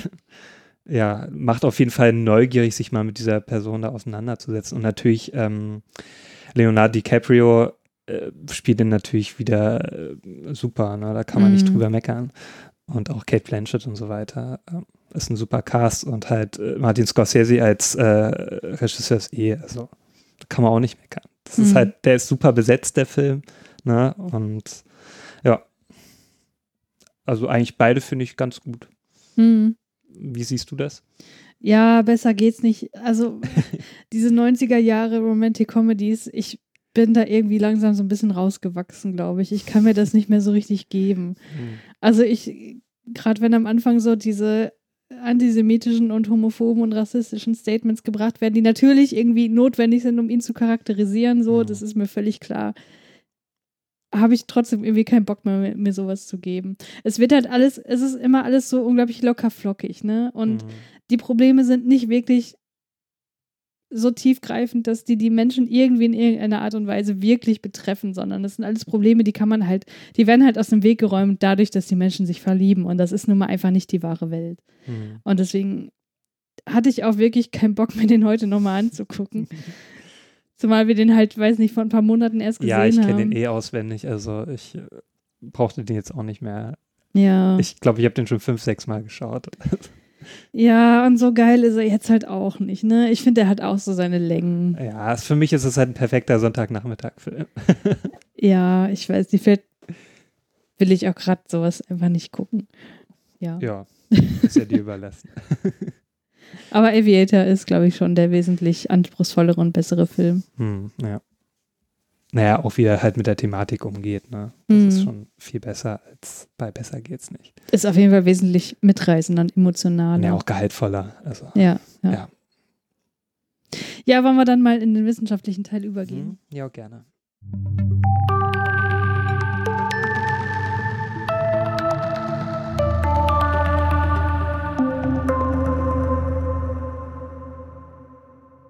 Ja, ich bin diesmal wieder ein bisschen froh, dass ich einfach nur ein Referat, was ich schon mal gehalten habe, hier einfach nochmal halten kann, mehr oder weniger. Wow. ja, also mit der Zwangsstörung habe ich mich im Studium halt schon mal auseinandergesetzt, äh, in Bezug vor allem auf die Pharmakotherapie. Das will ich euch aber heute ersparen, weil ich glaube, das Thema, welche Psychopharmaka bei der Zwangsstörung besonders wirksam sind oder auch nicht, ist jetzt nicht für die Allgemeinheit das interessanteste Thema. Ich will halt eher so einen allgemeinen Überblick geben über die Störung, was dazugehört und wie verbreitet die ist und äh, durch welche möglichen ähm, Veränderungen im Gehirn die hervorgerufen wird. Was hältst du davon? Ja, interessant. okay. Leg mal los. also die Zwangsstörung heißt im Englischen Obsessive Compulsive Disorder oder OCD. OCD hat man auch schon mal gehört, glaube ich mhm. so. Ja. Das ist auch mit so ein, so ein so ein Ding geworden wie bei uns, so, so ein bisschen wie, oh, da werde ich depressiv, weißt du so? So hm. sagen die Amis manchmal so, oh, I'm getting OCD. So, also das wird halt oft so ins Lächerliche auch gezogen. Also der, mhm. die Bedeutung wird, geht eigentlich so ein bisschen verloren manchmal. Ähm, ja, und deswegen hier ein bisschen Aufklärungsarbeit. Also im ICD-10 oder in äh, der ICD-10 vielmehr die International Classification of Diseases, kennst du jetzt mittlerweile auch schon, ja. ähm, ist das kodiert unter F42. Äh, F42.0 sind vorwiegend Zwangsgedanken oder Grübelzwang. F42.1 sind vorwiegend Zwangshandlungen, also Rituale. Und F42.2 ist die gemischte Form. Äh, wobei man sagen muss, dass es eigentlich so gut wie immer gemischt vorkommt. Also über 90 mhm. Prozent der Betroffenen haben beides, sowohl Zwangsgedanken als auch Zwangshandlungen. Und das ist halt auch mit so ein wesentlicher Bestandteil, wo man eben unterscheiden muss oder was man charakterisieren muss, hat die Person jetzt Zwangsgedanken oder Zwangshandlungen oder beides. Generell ist die Zwangsstörung definiert als das Auftreten unerwünschter und intrusiver, also sich aufdrängender, zwanghafter Gedanken und belastender Vorstellungsbilder, die oftmals begleitet werden von Zwangshandlungen, die Zwangsgedanken neutralisieren sollen oder das Eintreten einer schrecklichen Situation verhindern sollen. Das heißt, die Zwangshandlungen, die die Personen ausführen, haben für sie irgendwie eine gewisse Funktionalität. Hm. Aber erstmal noch ein bisschen mehr zu den Zwangsgedanken. Also Zwangsgedanken, die können ganz unterschiedliche Formen annehmen. Ähm, das sind, können zwanghafte Ideen sein, bildhafte Vorstellungen oder auch Zwangsimpulse, die für die betreffende Person sehr quälend sind. Manchmal sind das auch endlose Überlegungen unwägbare Alternativen, was sich dann dadurch äußern kann, dass die Personen nicht mehr in der Lage sind, auch alltägliche oder ganz einfache Entscheidungen zu treffen. Hm. Ich habe eine Doku gesehen über Zwangsstörungen und da gab es eine Person, die das auch sehr ausgeprägt hatte mit diesem Abwägen und Überlegen, welche Alternativen man nimmt. Die war halt im Supermarkt und die Milch, die sie normalerweise kauft, war halt einfach nicht da. Also Mhm. war halt ausverkauft. Ja. Und die war nicht in der Lage, eine andere Milch auszusuchen, weil sie die verschiedenen Alternativen nicht gegeneinander abwägen konnte, also in rationaler Art und Weise, Mhm. und da schier verzweifelt ist. Also ähm, es ist halt eine Störung, die mit einer extremen Einschränkung der Alltagsfunktionalität Mhm. auch einhergehen kann. Also man kann sagen, dass die Zwangsgedanken nicht lediglich irgendwelche Sorgen sind in Bezug auf reale Lebensprobleme, die halt jeder irgendwann mal hat, hat so, ne?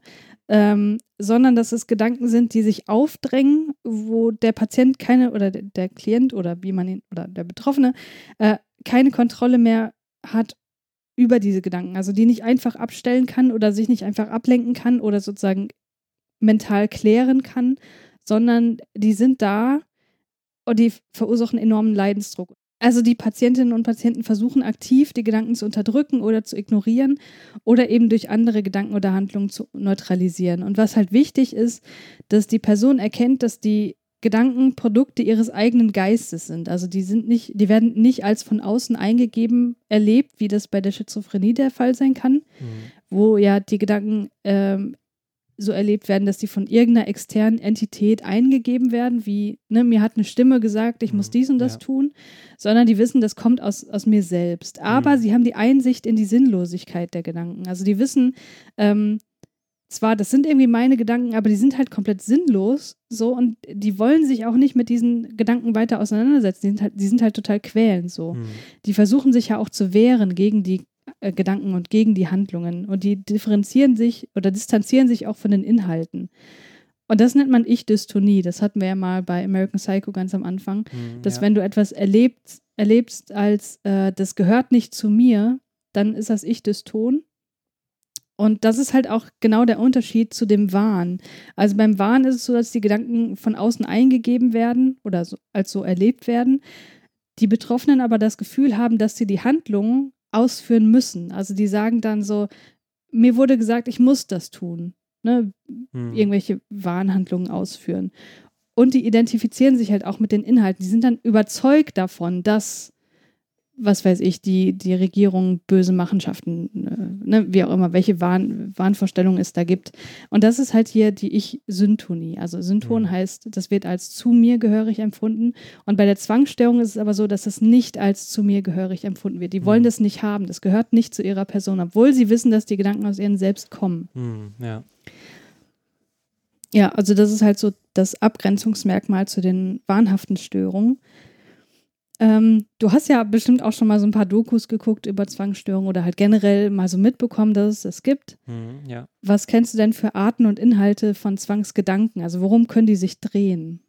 Also jetzt nur inhaltlich. Ähm, naja, was man ja schon im Film so gesehen hat, also so Waschen oder ähm, Schloss ähm, halt prüfen. ob Genau, das sind wieder die Zwangshandlungen, Also aber die Zwangsgedanken, ach so, worum, Zwangsgedanken. worum drehen sich die Gedanken? Äh, die Gedanken. Ähm, ja, also wie zum Beispiel Hygiene, ne, was wir Mhm. schon hatten da in dem Film Aviator.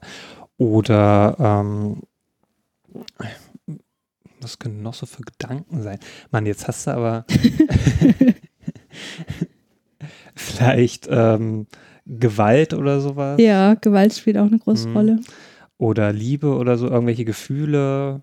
Ähm, Ja, Liebe eher nicht so. Liebe nicht. Nee. Hm.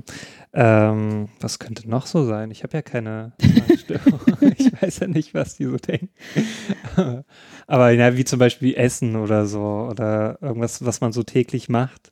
Ne? Äh, Ja, zum das sind- Beispiel mhm. Sauberkeit oder so. Mhm. Ähm, wenn die Wohnung nicht, nicht ordentlich ist, dass man das immer. Genau, wie zum Ordnung, Beispiel hier ja. äh, bei The House at Jack Bild, wo der auch mal Mhm. ständig überprüft hat, ob Mhm. äh, alles sauber ist. Das Genau, das ist ja auch noch Ja. jemand mit Zwangsstörungen. Mhm. Ähm, genau, also Schmutz ist ein wichtiger Faktor, Ordnung ist ein wichtiger Faktor, also generell auch so die Angst vor Verseuchung oder Ansteckung. Ähm, dann auch oft die Furcht vor einer Schädigung von sich selbst oder von anderen Personen.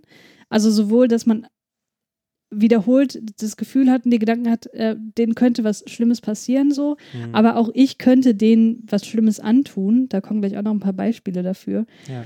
Dann auch noch pathologisches Zweifeln, habe ich wirklich den Herd ausgemacht, so, aber natürlich nicht in dem Ausmaß, wie wir das auch haben. Ja, ich denke das ja auch manchmal so. Aber ich habe das, ich bin auch deswegen schon mal wieder nach Hause gegangen, um Ja. zu gucken, ob ich den Herd aus. natürlich war der aus, aber, aber äh, das ich das. hat hier halt ein ganz anderes Niveau. Hm. Ähm, dann gibt es auch noch ähm, Sorgen hinsichtlich Symmetriebrüchen, beziehungsweise das Bedürfnis nach Mhm. Symmetrie, also dass alles irgendwie symmetrisch Ich glaube, das angeordnet sein hat muss. Wes Anderson. Ja. ja, vielleicht. Und äh, sexuelle, blasphemische oder aggressive Gedanken. Hm. Ähm, ein paar Beispiele dafür, ähm, für aggressive Gedanken. Ähm, das sind jetzt Beispiele, die habe ich aus dem Lehrbuch, wo halt auch tatsächliche Fälle auch dargestellt werden. Ne? Du- Mhm. Nur das weiß, ich denke mir das jetzt nicht hier aus. Ne? Also zum Beispiel so Gedanken, dass man sich wünscht, dass geliebte Menschen tot wären oder äh, dass ihnen schreckliche Dinge widerfahren. Obwohl man ja weiß, dass man die liebt. Ne? Also Mhm. diese Arten von Gedanken werden auch als Martyrium erlebt und als gänzlich unverständlich, da man die Person ja liebt. Also das sind halt so Gedanken, die plötzlich aufkommen, so äh, wenn man irgendwie am Strand ist zum Beispiel, ja, die soll halt ertrinken oder so. Hm. Wo du natürlich dich fragst, so, oh Mann, wo kam das denn jetzt her? Also wenn du diesen Gedanken plötzlich Mhm, hast, das ja. muss halt, also ich stelle mir das schrecklich vor. Oder ähm, wenn man irgendwie in der Küche rumhantiert mit irgendwelchen Messern oder so, ja, ich könnte jetzt meine Frau töten mit diesem Messer hier. Hm. Also sind einfach solche Gedanken, die sich aufdrängen, ähm, denen natürlich nicht nachgegangen wird, aber die halt plötzlich einfach da sind. Also das sind so Beispiele für aggressive Gedanken. Hm. Ähm, es gibt auch sexuelle Zwangsgedanken, die oftmals mit Tabus verbunden sind. Tabus ist, also was ein sexuelles Tabu ist, ist ja für jeden irgendwie unterschiedlich. Aber das können oft so Gedanken sein, die in Richtung Pädif- Pädophilie gehen. Also ich könnte ja mit dem, ich könnte das kleine Kind ja jetzt irgendwie missbrauchen oder so. Hm. Also, ja, Punkt. So. äh, genau. Also, das nur mal als so ein paar Beispiele für, für solche Zwangsgedanken, die einfach auftreten können. Also, das ist nicht immer nur so eine Angst, so ich habe Angst vor Keimen oder so, sondern Ja. es, es können auch eben solche aggressiven Gedanken sein. Hm. So, und Zwangshandlungen ist halt so der zweite große Faktor, der bei den meisten halt, wie gesagt, noch hinzukommt. Das sind offen, also das können offen repetitive Handlungen sein, also wie sich wiederholende Handlungen wie Hände waschen, kontrollieren oder ordnen oder putzen. Oder das können auch verborgene mentale Handlungen sein, wie zählen oder beten oder dass man äh, irgendwelche Wörter stumm für sich wiederholt oder auch Mhm. laut ausspricht. Mm, Und für die Person, die diese Handlung ausführt, gibt es halt strikte Regeln. Also die sagt sich, ich muss das fünfmal machen oder so und dann Mhm. ist halt irgendwie wieder gut. Und jetzt, also die Zwangshandlungen, die haben halt einen ganz klaren Zweck, nämlich das Unbehagen zu reduzieren oder dem Unbehagen vorzubeugen, die durch die Zwangsgedanken hervorgerufen werden. Hm. Das heißt, die Handlungen, die erscheinen zwar den Betroffenen selbst sinnlos und absurd, die wollen die auch gar nicht ausführen, die hätten es lieber, wenn sie es nicht machen müssten, aber es hat halt in dem Sinne den Zweck, dass sie sozusagen die Unruhe ein bisschen abmildern sollen. Hm. Ähm, was fallen dir denn für Beispiele für Zwangshandlungen ein? Da hattest du ja gerade schon ein paar erwähnt. Ja, waschen natürlich. Ähm, ja, dann zählen. Mhm. Ähm, ja, wie zum Beispiel hier auf dem Fußweg da die Ritzen nicht berühren. Mhm. Oder allgemein irgendwas nicht berühren. Ähm, ja, dann. Hm, was kommen denn noch so? Fällt dir noch was ein? Ja, ich habe ja hier Notizen. Achso, da ist ja noch alles da. Ja, hm. Also Waschzwang äh, ist ein wichtiger Faktor, was halt relativ weit verbreitet auch ist, wobei der auch relativ variabel sein kann. Hm. Ähm, also das kann bedeuten, dass jemand sich 10, 15 Minuten die Hände wäscht. hm. Das kann aber auch sein, dass das stundenlang durchgeführt wird mit Desinfektionsmittel, Ja. bis die Hände wirklich blutig sind. Ich kenne das übrigens von meiner Tante. Äh, also sie hat da auch so einen Waschzwang, dass sie halt wirklich so 15 Minuten im Bad bleibt. Hm. Und ich habe als Kind konnte ich das mal nicht verstehen, habe ich auch mal gefragt, so warum ist denn, warum ist sie denn so lange im Bad, Hm. wenn sie zu Besuch war? Weil das war dann schon nervig, wenn du auf Toilette wolltest, ne, und konntest nicht rein, und Mhm. weil sie da 15 Minuten gewaschen hat. Hm. Hm. so. Also das ist schon krass. Ja. Putzzwang gibt es natürlich auch, also wenn sich Mhm. das auf die Wohnung bezieht. Ordnungszwang, also dass alles irgendwann Ort und Stelle sein muss, dass es alles symmetrisch sein muss. Wobei, da, da ist jetzt immer dazu gesagt, dass im normalen Alltagsfunktionieren wir sowas natürlich auch haben. Ne? Also Ja. wir haben natürlich auch ein Bedürfnis nach Ordnung und so und es soll auch- irgendwie alles irgendwann seinen Platz sein. Aber das sind halt Beispiele für Handlungen und Verhaltensweisen, die halt nicht mehr adaptiv sind, ne? Hm. Die halt stundenlang durchgeführt werden und immer wieder und immer wieder, Ja. ohne wirklich eine Linderung auszulösen. Ähm, dann gibt es Kontrollzwang, also ne, ist der Herd ab, äh, ausgeschaltet, Mhm. ist das Licht wirklich aus. Und damit ist dann gemeint, nicht nur, ich gehe noch mal kurz gucken, ob es wirklich so ist, sondern es wird halt stundenlang immer wieder aus- und eingeschaltet so. Hm. Ne? Ja. Ähm, was halt bei Besser geht sich so ganz kurz mal angedeutet wird. Hm. Dann gibt es auch was, das ist aber relativ selten, das nennt sich zwanghafte Langsamkeit. Das bedeutet, dass Alltagshandlungen, zum Beispiel das Ankleiden, extrem langsam ausgeführt werden. Okay. Und ähm, was auch noch dazu gehört, ist das Messi-Syndrom, also das zwanghafte Horten von Hm. Dingen. Ja. Das kennt man ja auch, das wurde ja auch in den Medien schon oft thematisiert. Ja, und der Zweck der ganzen Sache ist die Anspannungsreduktion durch die Zwangshandlung. Das Negative daran oder das, das Abstruse daran ist halt, dass diese Linderung der Anspannung nur von ganz kurzer Dauer ist. Also man merkt halt so oder ne, der, die Betroffenen merken dann, okay, jetzt habe ich meine Zwangshandlung durchgeführt, jetzt geht es mir irgendwie wieder ein bisschen besser, jetzt ist das Unglück Mhm. abgewendet sozusagen. Aber das dauert halt nur ganz kurz an und dann ist sozusagen ein Entspannungszustand da, wo dann die Zweifel wieder aufkommen und dann Mhm. führt das zur Wiederholung der Zwangshandlung. Also es ist einfach ein Teufelskreis. So, also das erstmal soweit zu Zwangsgedanken und Zwangshandlungen, wie die sich überhaupt ja, darstellen können. Hm, Was meinst du denn, wie häufig ist es ein, ist das eine eher häufige Diagnose oder ist es eine ziemlich seltene Sache? Hm, So prozentual gesehen. Hm, Oh, das ist immer so schwierig zu schätzen. Also ich denke mal, jetzt so selten kommt das gar nicht vor. Ich würde so sagen, so, mh, so 5 Prozent. Ja, ist gar nicht so schlecht. Also es ist tatsächlich eine der häufigsten psychischen Diagnosen. Ähm, die Lebenszeitprävalenz liegt bei 2 bis 3 Prozent. Lebenszeitprävalenz heißt, wie hoch ist die Wahrscheinlichkeit, dass du einmal in deinem Leben daran erkrankst? Und die Mhm. liegt bei 2 bis 3 Prozent. Ähm, Frauen und Männer sind in etwa gleich oft betroffen, wobei Männer im Schnitt fünf Jahre eher betroffen sind. Mhm. Und da gilt auch wieder, wie das eigentlich, denke ich, bei fast allen psychischen Störungen so ist, je früher das anfängt, desto schlimmer oder negativer ist der Verlauf. Hm, Deswegen ist es tendenziell bei Männern ein bisschen stärker ausgeprägt im Schnitt. Ne? hm, Ähm, der Beginn ist schleichend. Meist manifestiert sich das im Jugend- oder frühen Erwachsenenalter, im Durchschnitt mit 22 Jahren. Mm, Es gibt tatsächlich äh, bezüglich der Inhalte der Zwangsgedanken und Handlungen Geschlechterunterschiede, insofern, dass Männer mehr Kontrollzwänge haben und Frauen mehr Waschzwänge. Aber warum das so ist, das ist, glaube ich, auch noch nicht erforscht.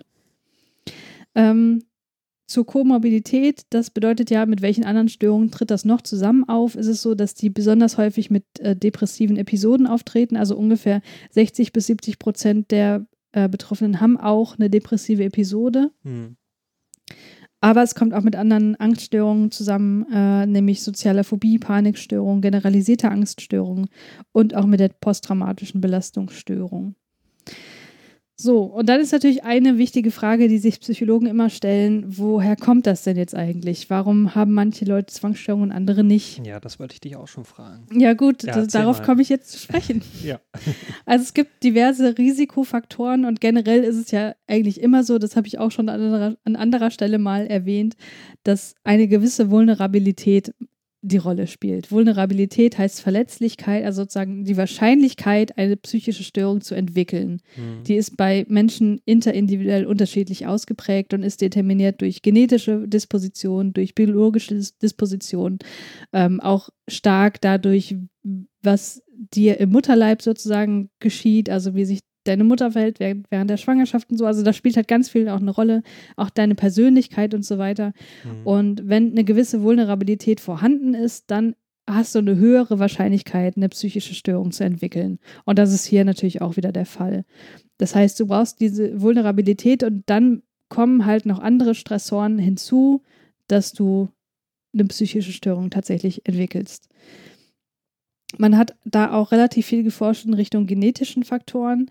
Ähm, und da ist es so, dass es wohl keine direkte genetische Transmission gibt. Das heißt, es gibt wohl nicht das eine Gen, was das hervorruft. hm, ist ja eigentlich auch bei den meisten psychischen Störungen so. Es ist immer komplexer als nur dieses eine Gen. Ja. Also man hat Zwillingsstudien durchgeführt und da fand man eine mittlere Konkordanzrate bei eineiigen und eine niedrige Konkordanzrate bei zweieiigen Zwillingen. Konkordanzrate heißt ja gerade Übereinstimmung. Also haben das beide oder hat das nur einer von beiden? Und da ist es halt so mittelmäßig bis niedrig ausgeprägt. Das heißt, es gibt wohl gewisse Gene, die durchaus eine Rolle spielen, aber das ist nicht der alleinige Faktor. Hm. Dann gibt es einen behavioristischen Erklärungsansatz, das Zwei-Faktoren-Modell von Maurer von 1947. Das basiert auf Prinzipien der klassischen Konditionierung.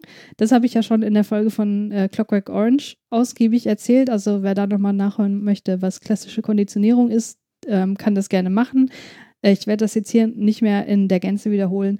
Also bei der klassischen, Konditionierung werden ja neutrale Reize mit ähm, irgendwie valenten also Reizen gekoppelt und so entsteht dann eine Assoziation zwischen diesen beiden.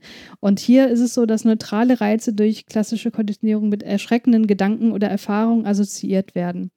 Also beispielsweise, ähm, das ist jetzt wirklich aus der Luft gegriffen, stell dir vor, du bist irgendwann mal im Zug und erlebst da durch irgendwas einen ganz extremen Ekel. Ne? Hm. Dann ist dieses Gefühl des Ekels mit dem Zugfahren gekoppelt in deinem Kopf. Ja. Und äh, wenn das so extrem ist oder wenn das mehrfach auftritt, dann reicht es irgendwann, dass du beim Anblick eines Zuges, dass dir dann schlecht wird, weil, das, weil du das mit diesem Ekel einfach verbindest, selbst wenn in der Situation nichts Ekliges da ist. Ne? Hm. Das ist ja das, was mit klassischer Konditionierung gemeint ist. Und das wird eben auch angenommen als ein Mechanismus dafür, mh, also der bei der Zwangsstörung einfach eine Rolle spielt. Ähm, insofern, dass der Betroffene lernt, dass er oder sie durch die Vermeidung ähm, die negativen Emotionen verhindern kann oder ver ver vermindern kann. Ähm, das nennt man auch negative Verstärkung. Also beispielsweise, wenn sie merkt, okay, durch die Zwangshandlungen kann ich meine Zwangsgedanken und meine negativen Emotionen, die damit verbunden sind, irgendwie abmindern, dann ist das eine negative Verstärkung, die dazu führt, dass die Zwangshandlungen weiter durchgeführt werden. Ne, weil man merkt ja, okay, das hilft mir jetzt irgendwie. Hm. Ähm, also dafür ist diese Theorie ganz nett, um zu erklären, warum das aufrechterhalten bleibt, aber nicht, warum das jetzt überhaupt zustande kommt. Also warum jetzt Patienten Zwangsgedanken äh, entwickeln. Dazu ist es einfach nicht in der Mhm. Lage, das zu erklären. Und jetzt habe ich gerade gemerkt, dass ich einen wichtigen Faktor, den ich hier mit einem Sternchen ähm, extra fett mir angemarkert habe, vergessen habe. Tja. Was mache ich denn da jetzt?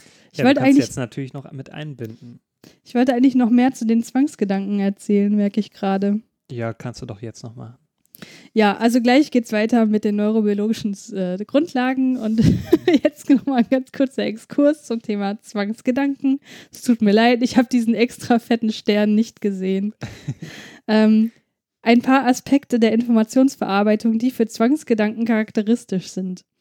Und zwar, das sind vier Punkte, die ich hier nochmal ganz kurz aufführen möchte, die nochmal ein bisschen greifbarer machen sollen, was Zwangsgedanken denn eigentlich sind. Und zwar sind die verbunden mit verzerrten Erwartungen ähm, oder können damit verbunden sein. Und damit ist gemeint die Überbewertung negativer Erwartungen. Also wenn ich jetzt das Kind anfasse, dann werde ich das verletzen. Ne? Also dass man äh, viel zu stark, also dass man sozusagen, äh, dass die Erwartung verzerrt ist in Richtung, ich mache was, auf jeden Fall was ganz, ganz Schlimmes, wenn ich jetzt hier was mache. Mhm. Verstehst du, was ich meine? Ja. Der zweite Punkt äh, nennt sich Inflated Responsibility. Damit ist gemeint, dass Personen die Verantwortung für Ereignisse übernehmen, die sie nicht beeinflussen können.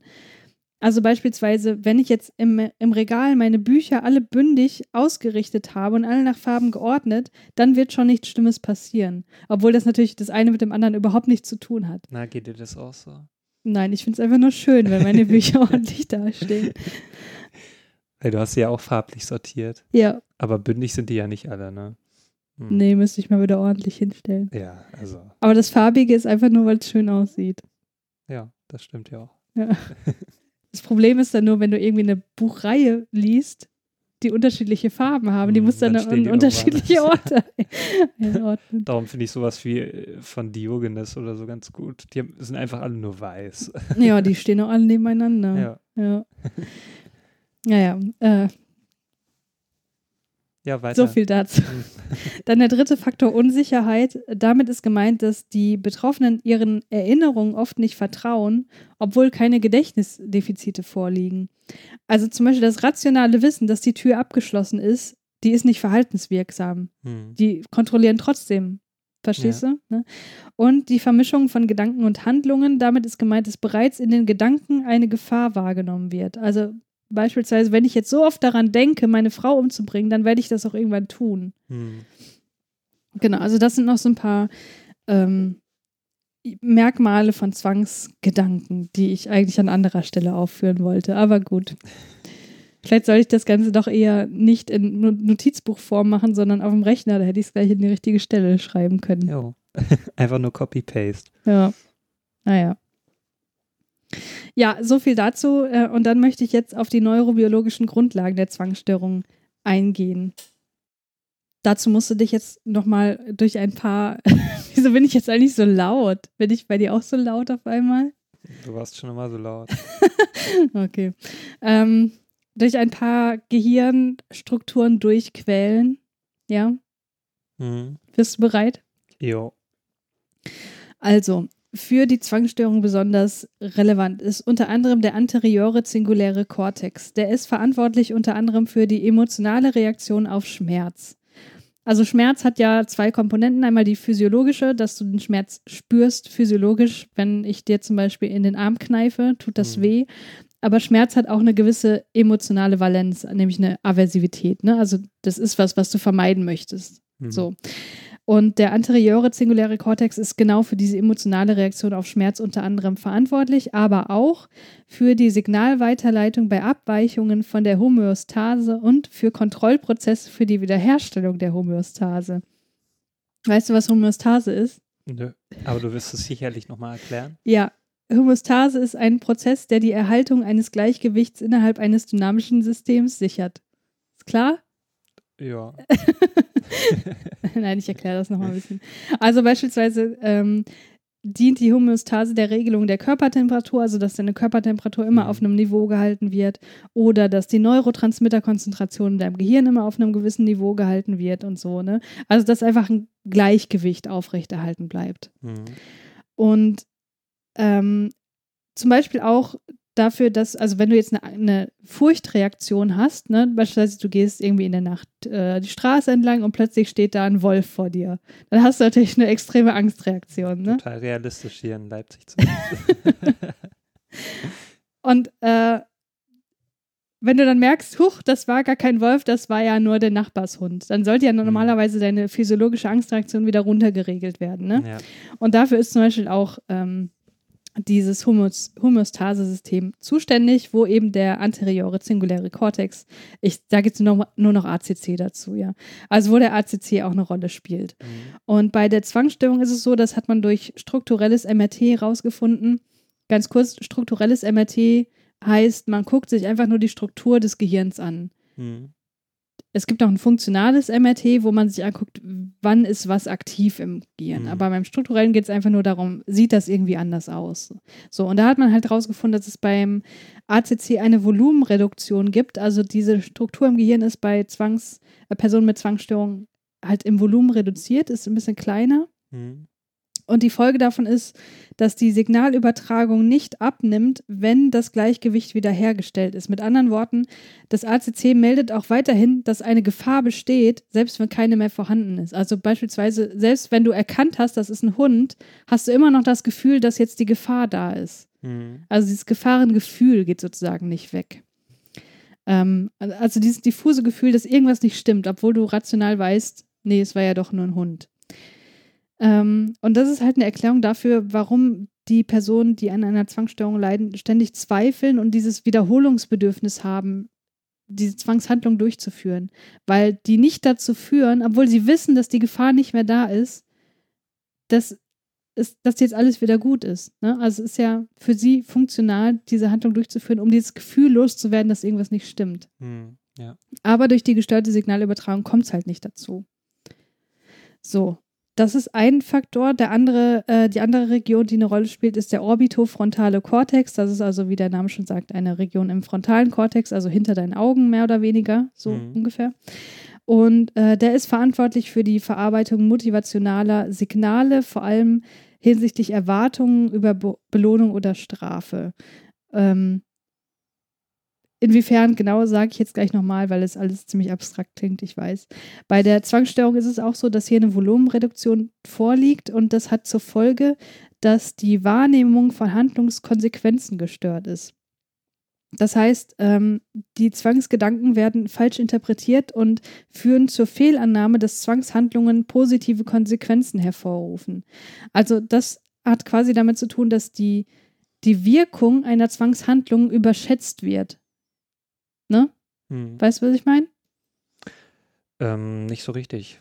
Erklär also, also, dass die, das, äh, also das führt dann dazu, dass die Leute überzeugt sind, dass die Zwangshandlung Gutes mhm. bewirkt, dass die dazu führen wird, dass ich mich beruhige. Ja. Was aber nicht der Fall ist. Mhm. So. Also neurophysiologisch gesehen liegt bei der Zwangsstörung eine gestörte Signalübertragung vor, die die Regulation von emotionalen Reaktionen und Handlungsmotivationen beeinträchtigt. Und ganz zentral dafür ist halt, und dazu gibt es, oder dafür gibt es halt diese neurophysiologischen Evidenzen, dass die Aversivität von angstauslösenden Situationen erhalten bleibt, auch wenn kein akuter Stressor mehr da ist. Und zusammen mit der Fehlannahme, dass bestimmte Handlungen den aversiven Zustand neutralisieren können, ist es ja auch irgendwie logisch, dass sie die Zwangshandlung immer weiter durchführen, weil sie eben die Hoffnung haben, dieses, dass dieses diffuse Angstgefühl endlich weggeht. Mhm. Aber es kann nicht weggehen. Es ja. ist total tragisch. Aber gibt es dann irgendeine Lösung dafür? Also gibt es dann irgendwelche Therapien oder? Ja, sicherlich gibt es da Therapien. Also es gibt da Pharmakotherapien, da wollte ich gleich auch nochmal ganz kurz, also nochmal ganz kurz was dazu sagen, weil es gibt auch Abweichungen im Neurotransmitterhaushalt, besonders bezüglich Serotonin. Ähm, deswegen geht man da auch oft mit äh, ähm, Serotonin-Wiederaufnahmehämmern vor. Das sind äh, äh, Antidepressiva. Mhm. Also die wirken auch dabei, ähm, wobei die Abweichungen im Serotoninhaushalt nicht gänzlich erklären können, wie diese ähm, Symptome zustande kommen. Wahrscheinlich spielt Dopamin da auch noch eine gewisse Rolle. Ähm, also es ist relativ komplex, weil das, was ich jetzt hier gesagt habe, diese zwei Gehirnstrukturen, die wohl offenbar eine Rolle spielen, das mhm. ist halt wirklich nur so der, die, die, Spitze vom Eisberg. Also da spielt noch viel, viel mehr eine Rolle. Unter anderem die Basalganglien, das ist eine Struktur tief im Gehirn drin, also ziemlich mittig so, mhm. ähm, die unglaublich viele Verschaltungen haben zu anderen Hirnregionen auch, und auch untereinander, wo auch so viel anders läuft bei ähm, Zwangs, äh, Personen mit Zwangsstörungen als bei ähm, gesunden Personen, was einfach, also was diesen Podcast einfach komplett sprengen würde. Ähm, deswegen habe ich mir jetzt nur hier diese beiden rausgesucht, weil ich die auch relativ gut erklären kann. Das ist echt eine extrem komplexe Störung in Bezug auf die Gehirnphysiologie. Mhm. Und ähm, insofern gibt es dazu ähm, gibt's Pharmakotherapien, die da gezielt eben regulierend wirken können. Aber es gibt natürlich auch ähm, äh, psychotherapeutische äh, Interventionen, ähm, die darauf zielen sollen, die Zwangshandlung zu unterbinden und trotzdem ein, ein gewisses Gefühl des, der Ruhe, des, des Stressloswerdens hervorrufen sollen, wobei die relativ unerfolgreich sind. Hm. Weil eben, ne, wie soll denn das eintreten, wenn die Signalübertragung im Gehirn gestört ist, die mir sagt, nee, nee, es tritt keine Ruhe ein. Hm. Also insofern ist man da ähm, wohl auf einem guten Weg, wenn man sowohl psychotherapeutisch als auch äh, psychopharmakologisch vorgeht. Aber das ist ein Thema, das habe ich jetzt ja auch komplett ausgestrichen. Also das ist einfach nochmal so ein großer Komplex. Hm. Ja, ist ja auch in Ordnung. Okay. Also so viel erstmal zu den Grundlagen der Zwangsstörung. Hast du noch irgendwelche Fragen? Hm, mh, hm, erstmal nicht. Gut, dann kommen wir jetzt zur Studie.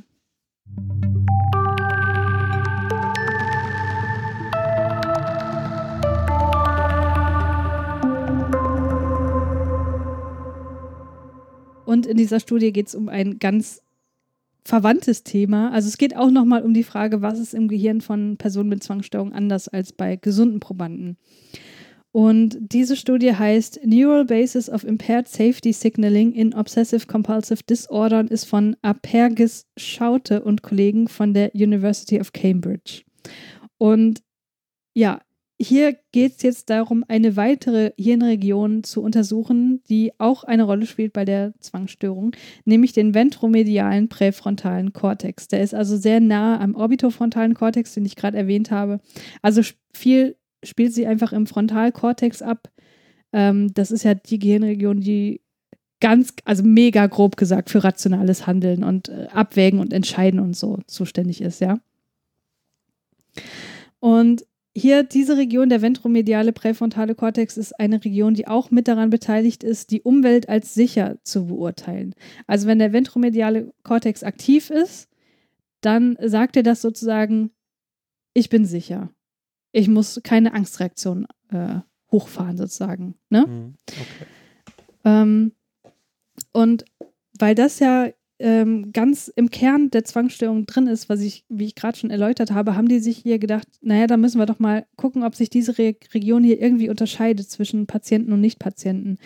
Und ähm, ja, und, und unterscheidet sich diese, die Aktivität dieser Region bei der Gefahrenbeurteilung von Stimuli zwischen Personen mit und ohne Zwangsstörung. Ähm, Genau, wie haben die das jetzt gemacht? Die haben ein Paradigma angewendet, das ne-, nennt sich Fear Reversal Learning. Das basiert auch auf klassischer Konditionierung und ähm, der Versuch war sozusagen in zwei Abschnitte unterteilt, während die im FMRT lagen. Ne?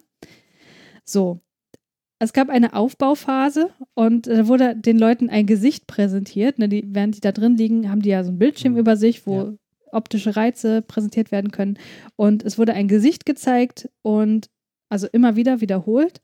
Und 16 Mal wurde das einfach so gezeigt und 8 Mal wurde zu diesem Gesicht ein leichter Elektroschock verabreicht. Hm. So, das war das Gesicht A. Und dann gab es in der gleichen Phase auch noch ein Gesicht B, was komplett ohne Elektroschocks auskam, sozusagen. Ne? Also es wurde halt ein, also durch wiederholte Darbietung wurde sozusagen das Gesicht A mit dem Elektroschock gekoppelt mhm. durch klassische Konditionierung und es sollte sozusagen eine Aversion entstehen gegen diesen Reiz A. Ja. So klar? Mhm, Soweit so klar? Ja. Gut. Und dann in der zweiten Phase wurde das Ganze umgedreht. Da war das dann nämlich so, dass das Gesicht B auf einmal mit dem Elektroschock gekoppelt war, aber auch nicht in allen Durchgängen, sondern nur in 8 und bei 16 eben nicht. Und das Gesicht A bekam, also da wurden keine Elektroschocks mehr verabreicht, okay? Mhm. Also es wurde quasi genau umgedreht. Ja. So.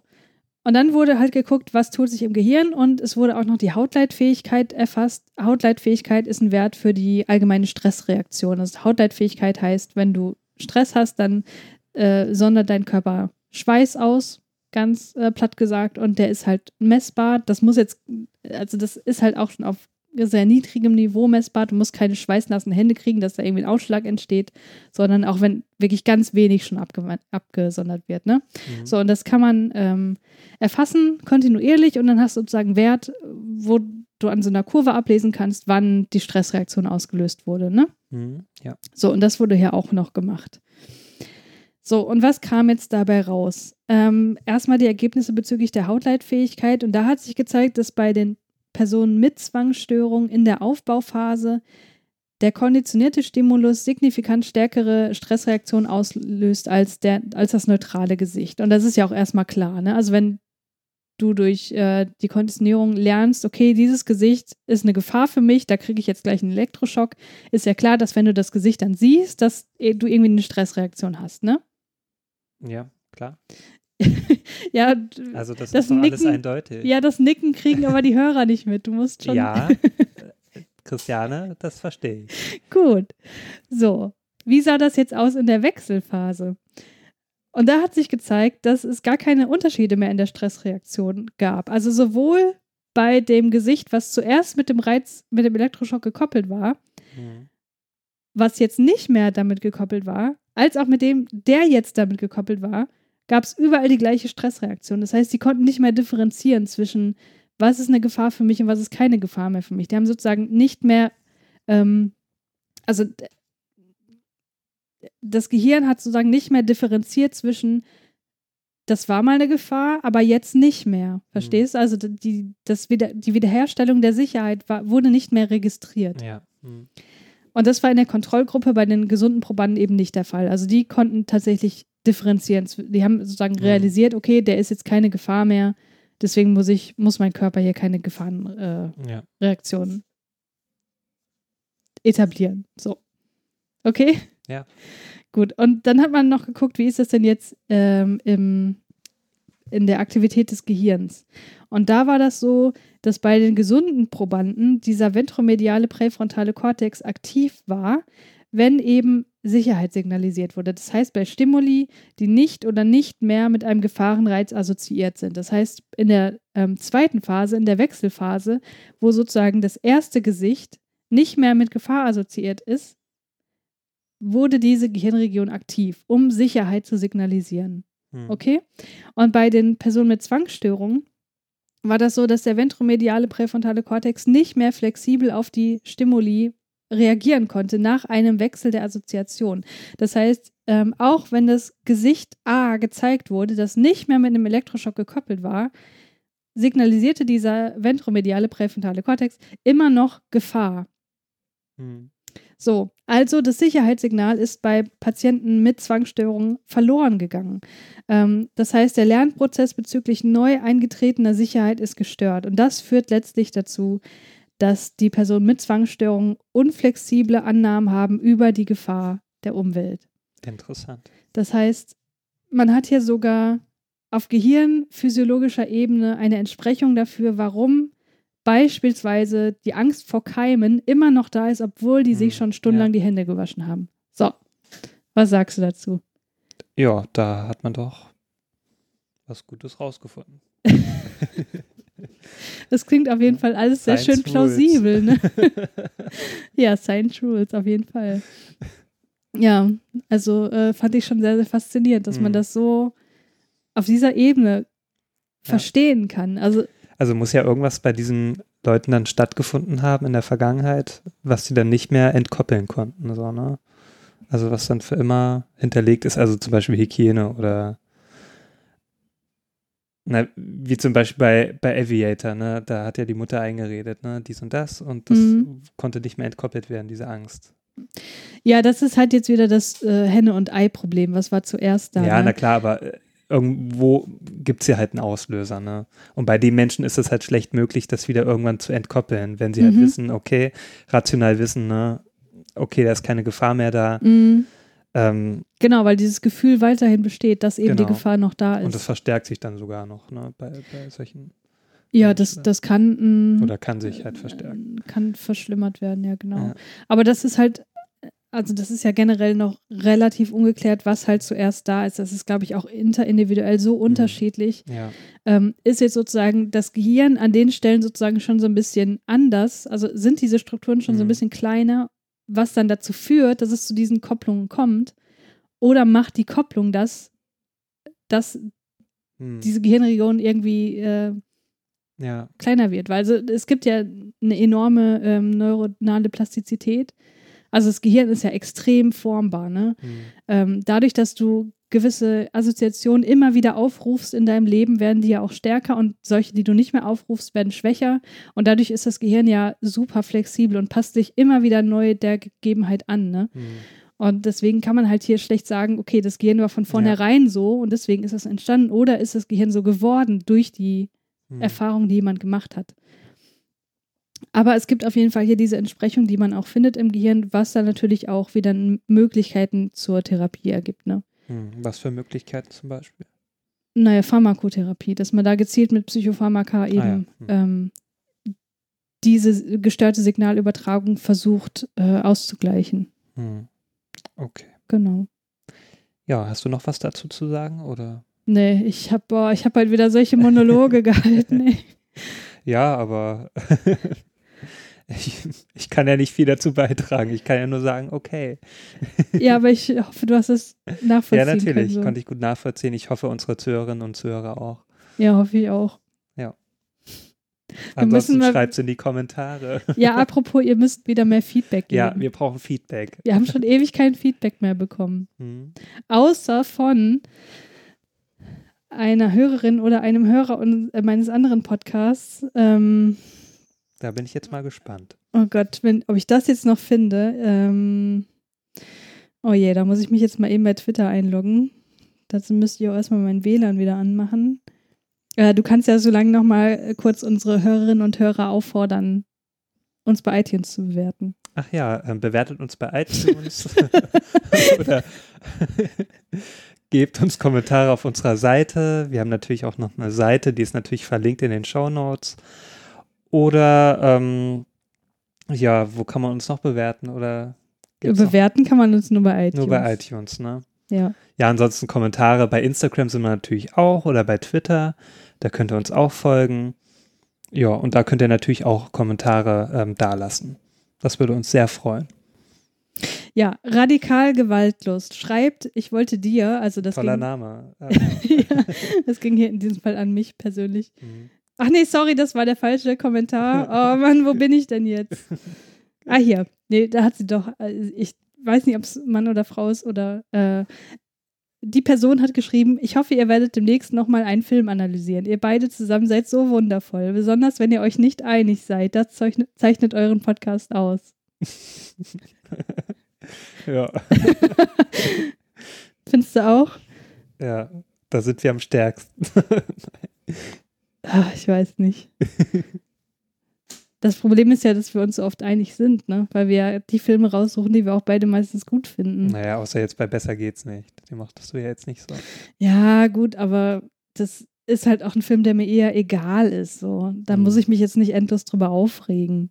Ja. Ne? Ja, wir können mal so einen richtig kontroversen Film auch besprechen. Also den du vielleicht ganz doll magst und ich nicht.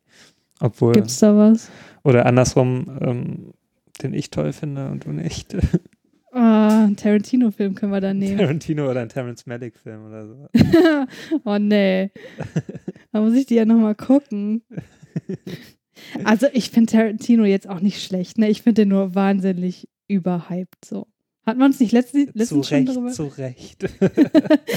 nee, komm. Die Hateful Eight war schon echt eine Tortur. Okay.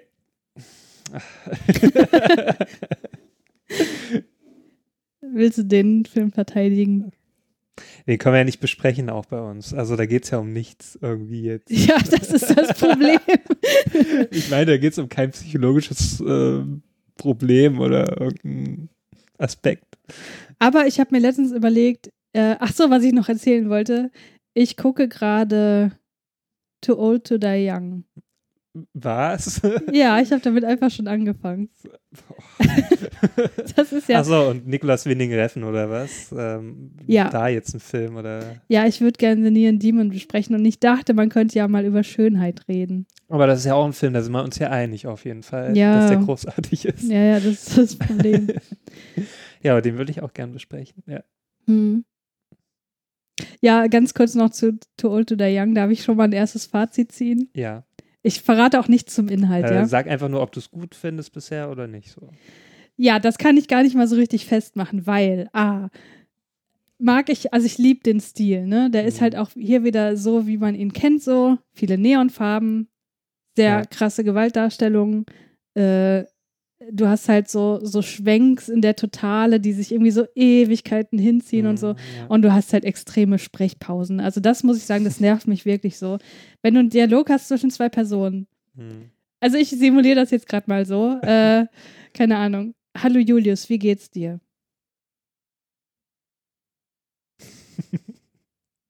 Danke, es geht mir gut. So, so sprechen die halt die ganze ja. Zeit. Ne? Es gibt so krasse Sprechphasen Ja, aber es war in den letzten Filmen auch nicht großartig anders. Nein, also, aber so auf Serienebene fällt mir das halt so extrem auf, ne?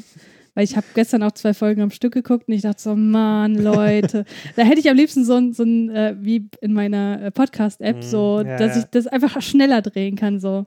Also das äh, auf, auf zweifacher Geschwindigkeit gucken kann oder so, das wäre echt gut. Ja, aber das ist doch seit, seit Drive ist er doch eh so drauf auf der, oder schon ein bisschen früher, Valhalla Rising war ja auch ein sehr entschleunigter Film. An, also, Ja, entschleunigt trifft das halt auch noch. Das kommt halt noch Mhm. dazu, dass generell auch die Handlung sehr, sehr langsam vorangeht. ja. Aber wie gesagt, das kennt man halt so und das Mhm. stört mich auch nicht so großartig. Das heißt, ähm, ich bin da generell mit positiven Erwartungen rangegangen. Die zweite Folge war schon extrem sperrig so, weil die spielte nur in Mhm. Mexiko in so einem in so einer Familie, die irgendwie das Drogenkartell da leitet Mhm. und so und das war halt, da hatte ich keinen Zugang so richtig zu den Personen dort, weil du wirst da halt so reingeschmissen und weißt halt nicht, was, was sind das für Leute und dann besprechen die ihre Drogensachen und ihre Kartellgeschichten und wie sie mit der Polizei und keine Ahnung. Also da hatte ich halt so emotional überhaupt keinen Zugang. Also das war äh, eine Folge, da habe ich dauernd aufs Handy geguckt und dachte, mein Gott, wie lange geht die denn noch? Hm. Aber ähm, optisch war die halt auch wirklich wieder super. Ähm, was wollte ich noch sagen? Achso, in der allerersten Folge gab es zwei Situationen, oder war das noch teilweise die zweite? Ich weiß nicht. Die sind ja auch so lang, ne? Also die zweite Folge ging auch irgendwie anderthalb Stunden oder so.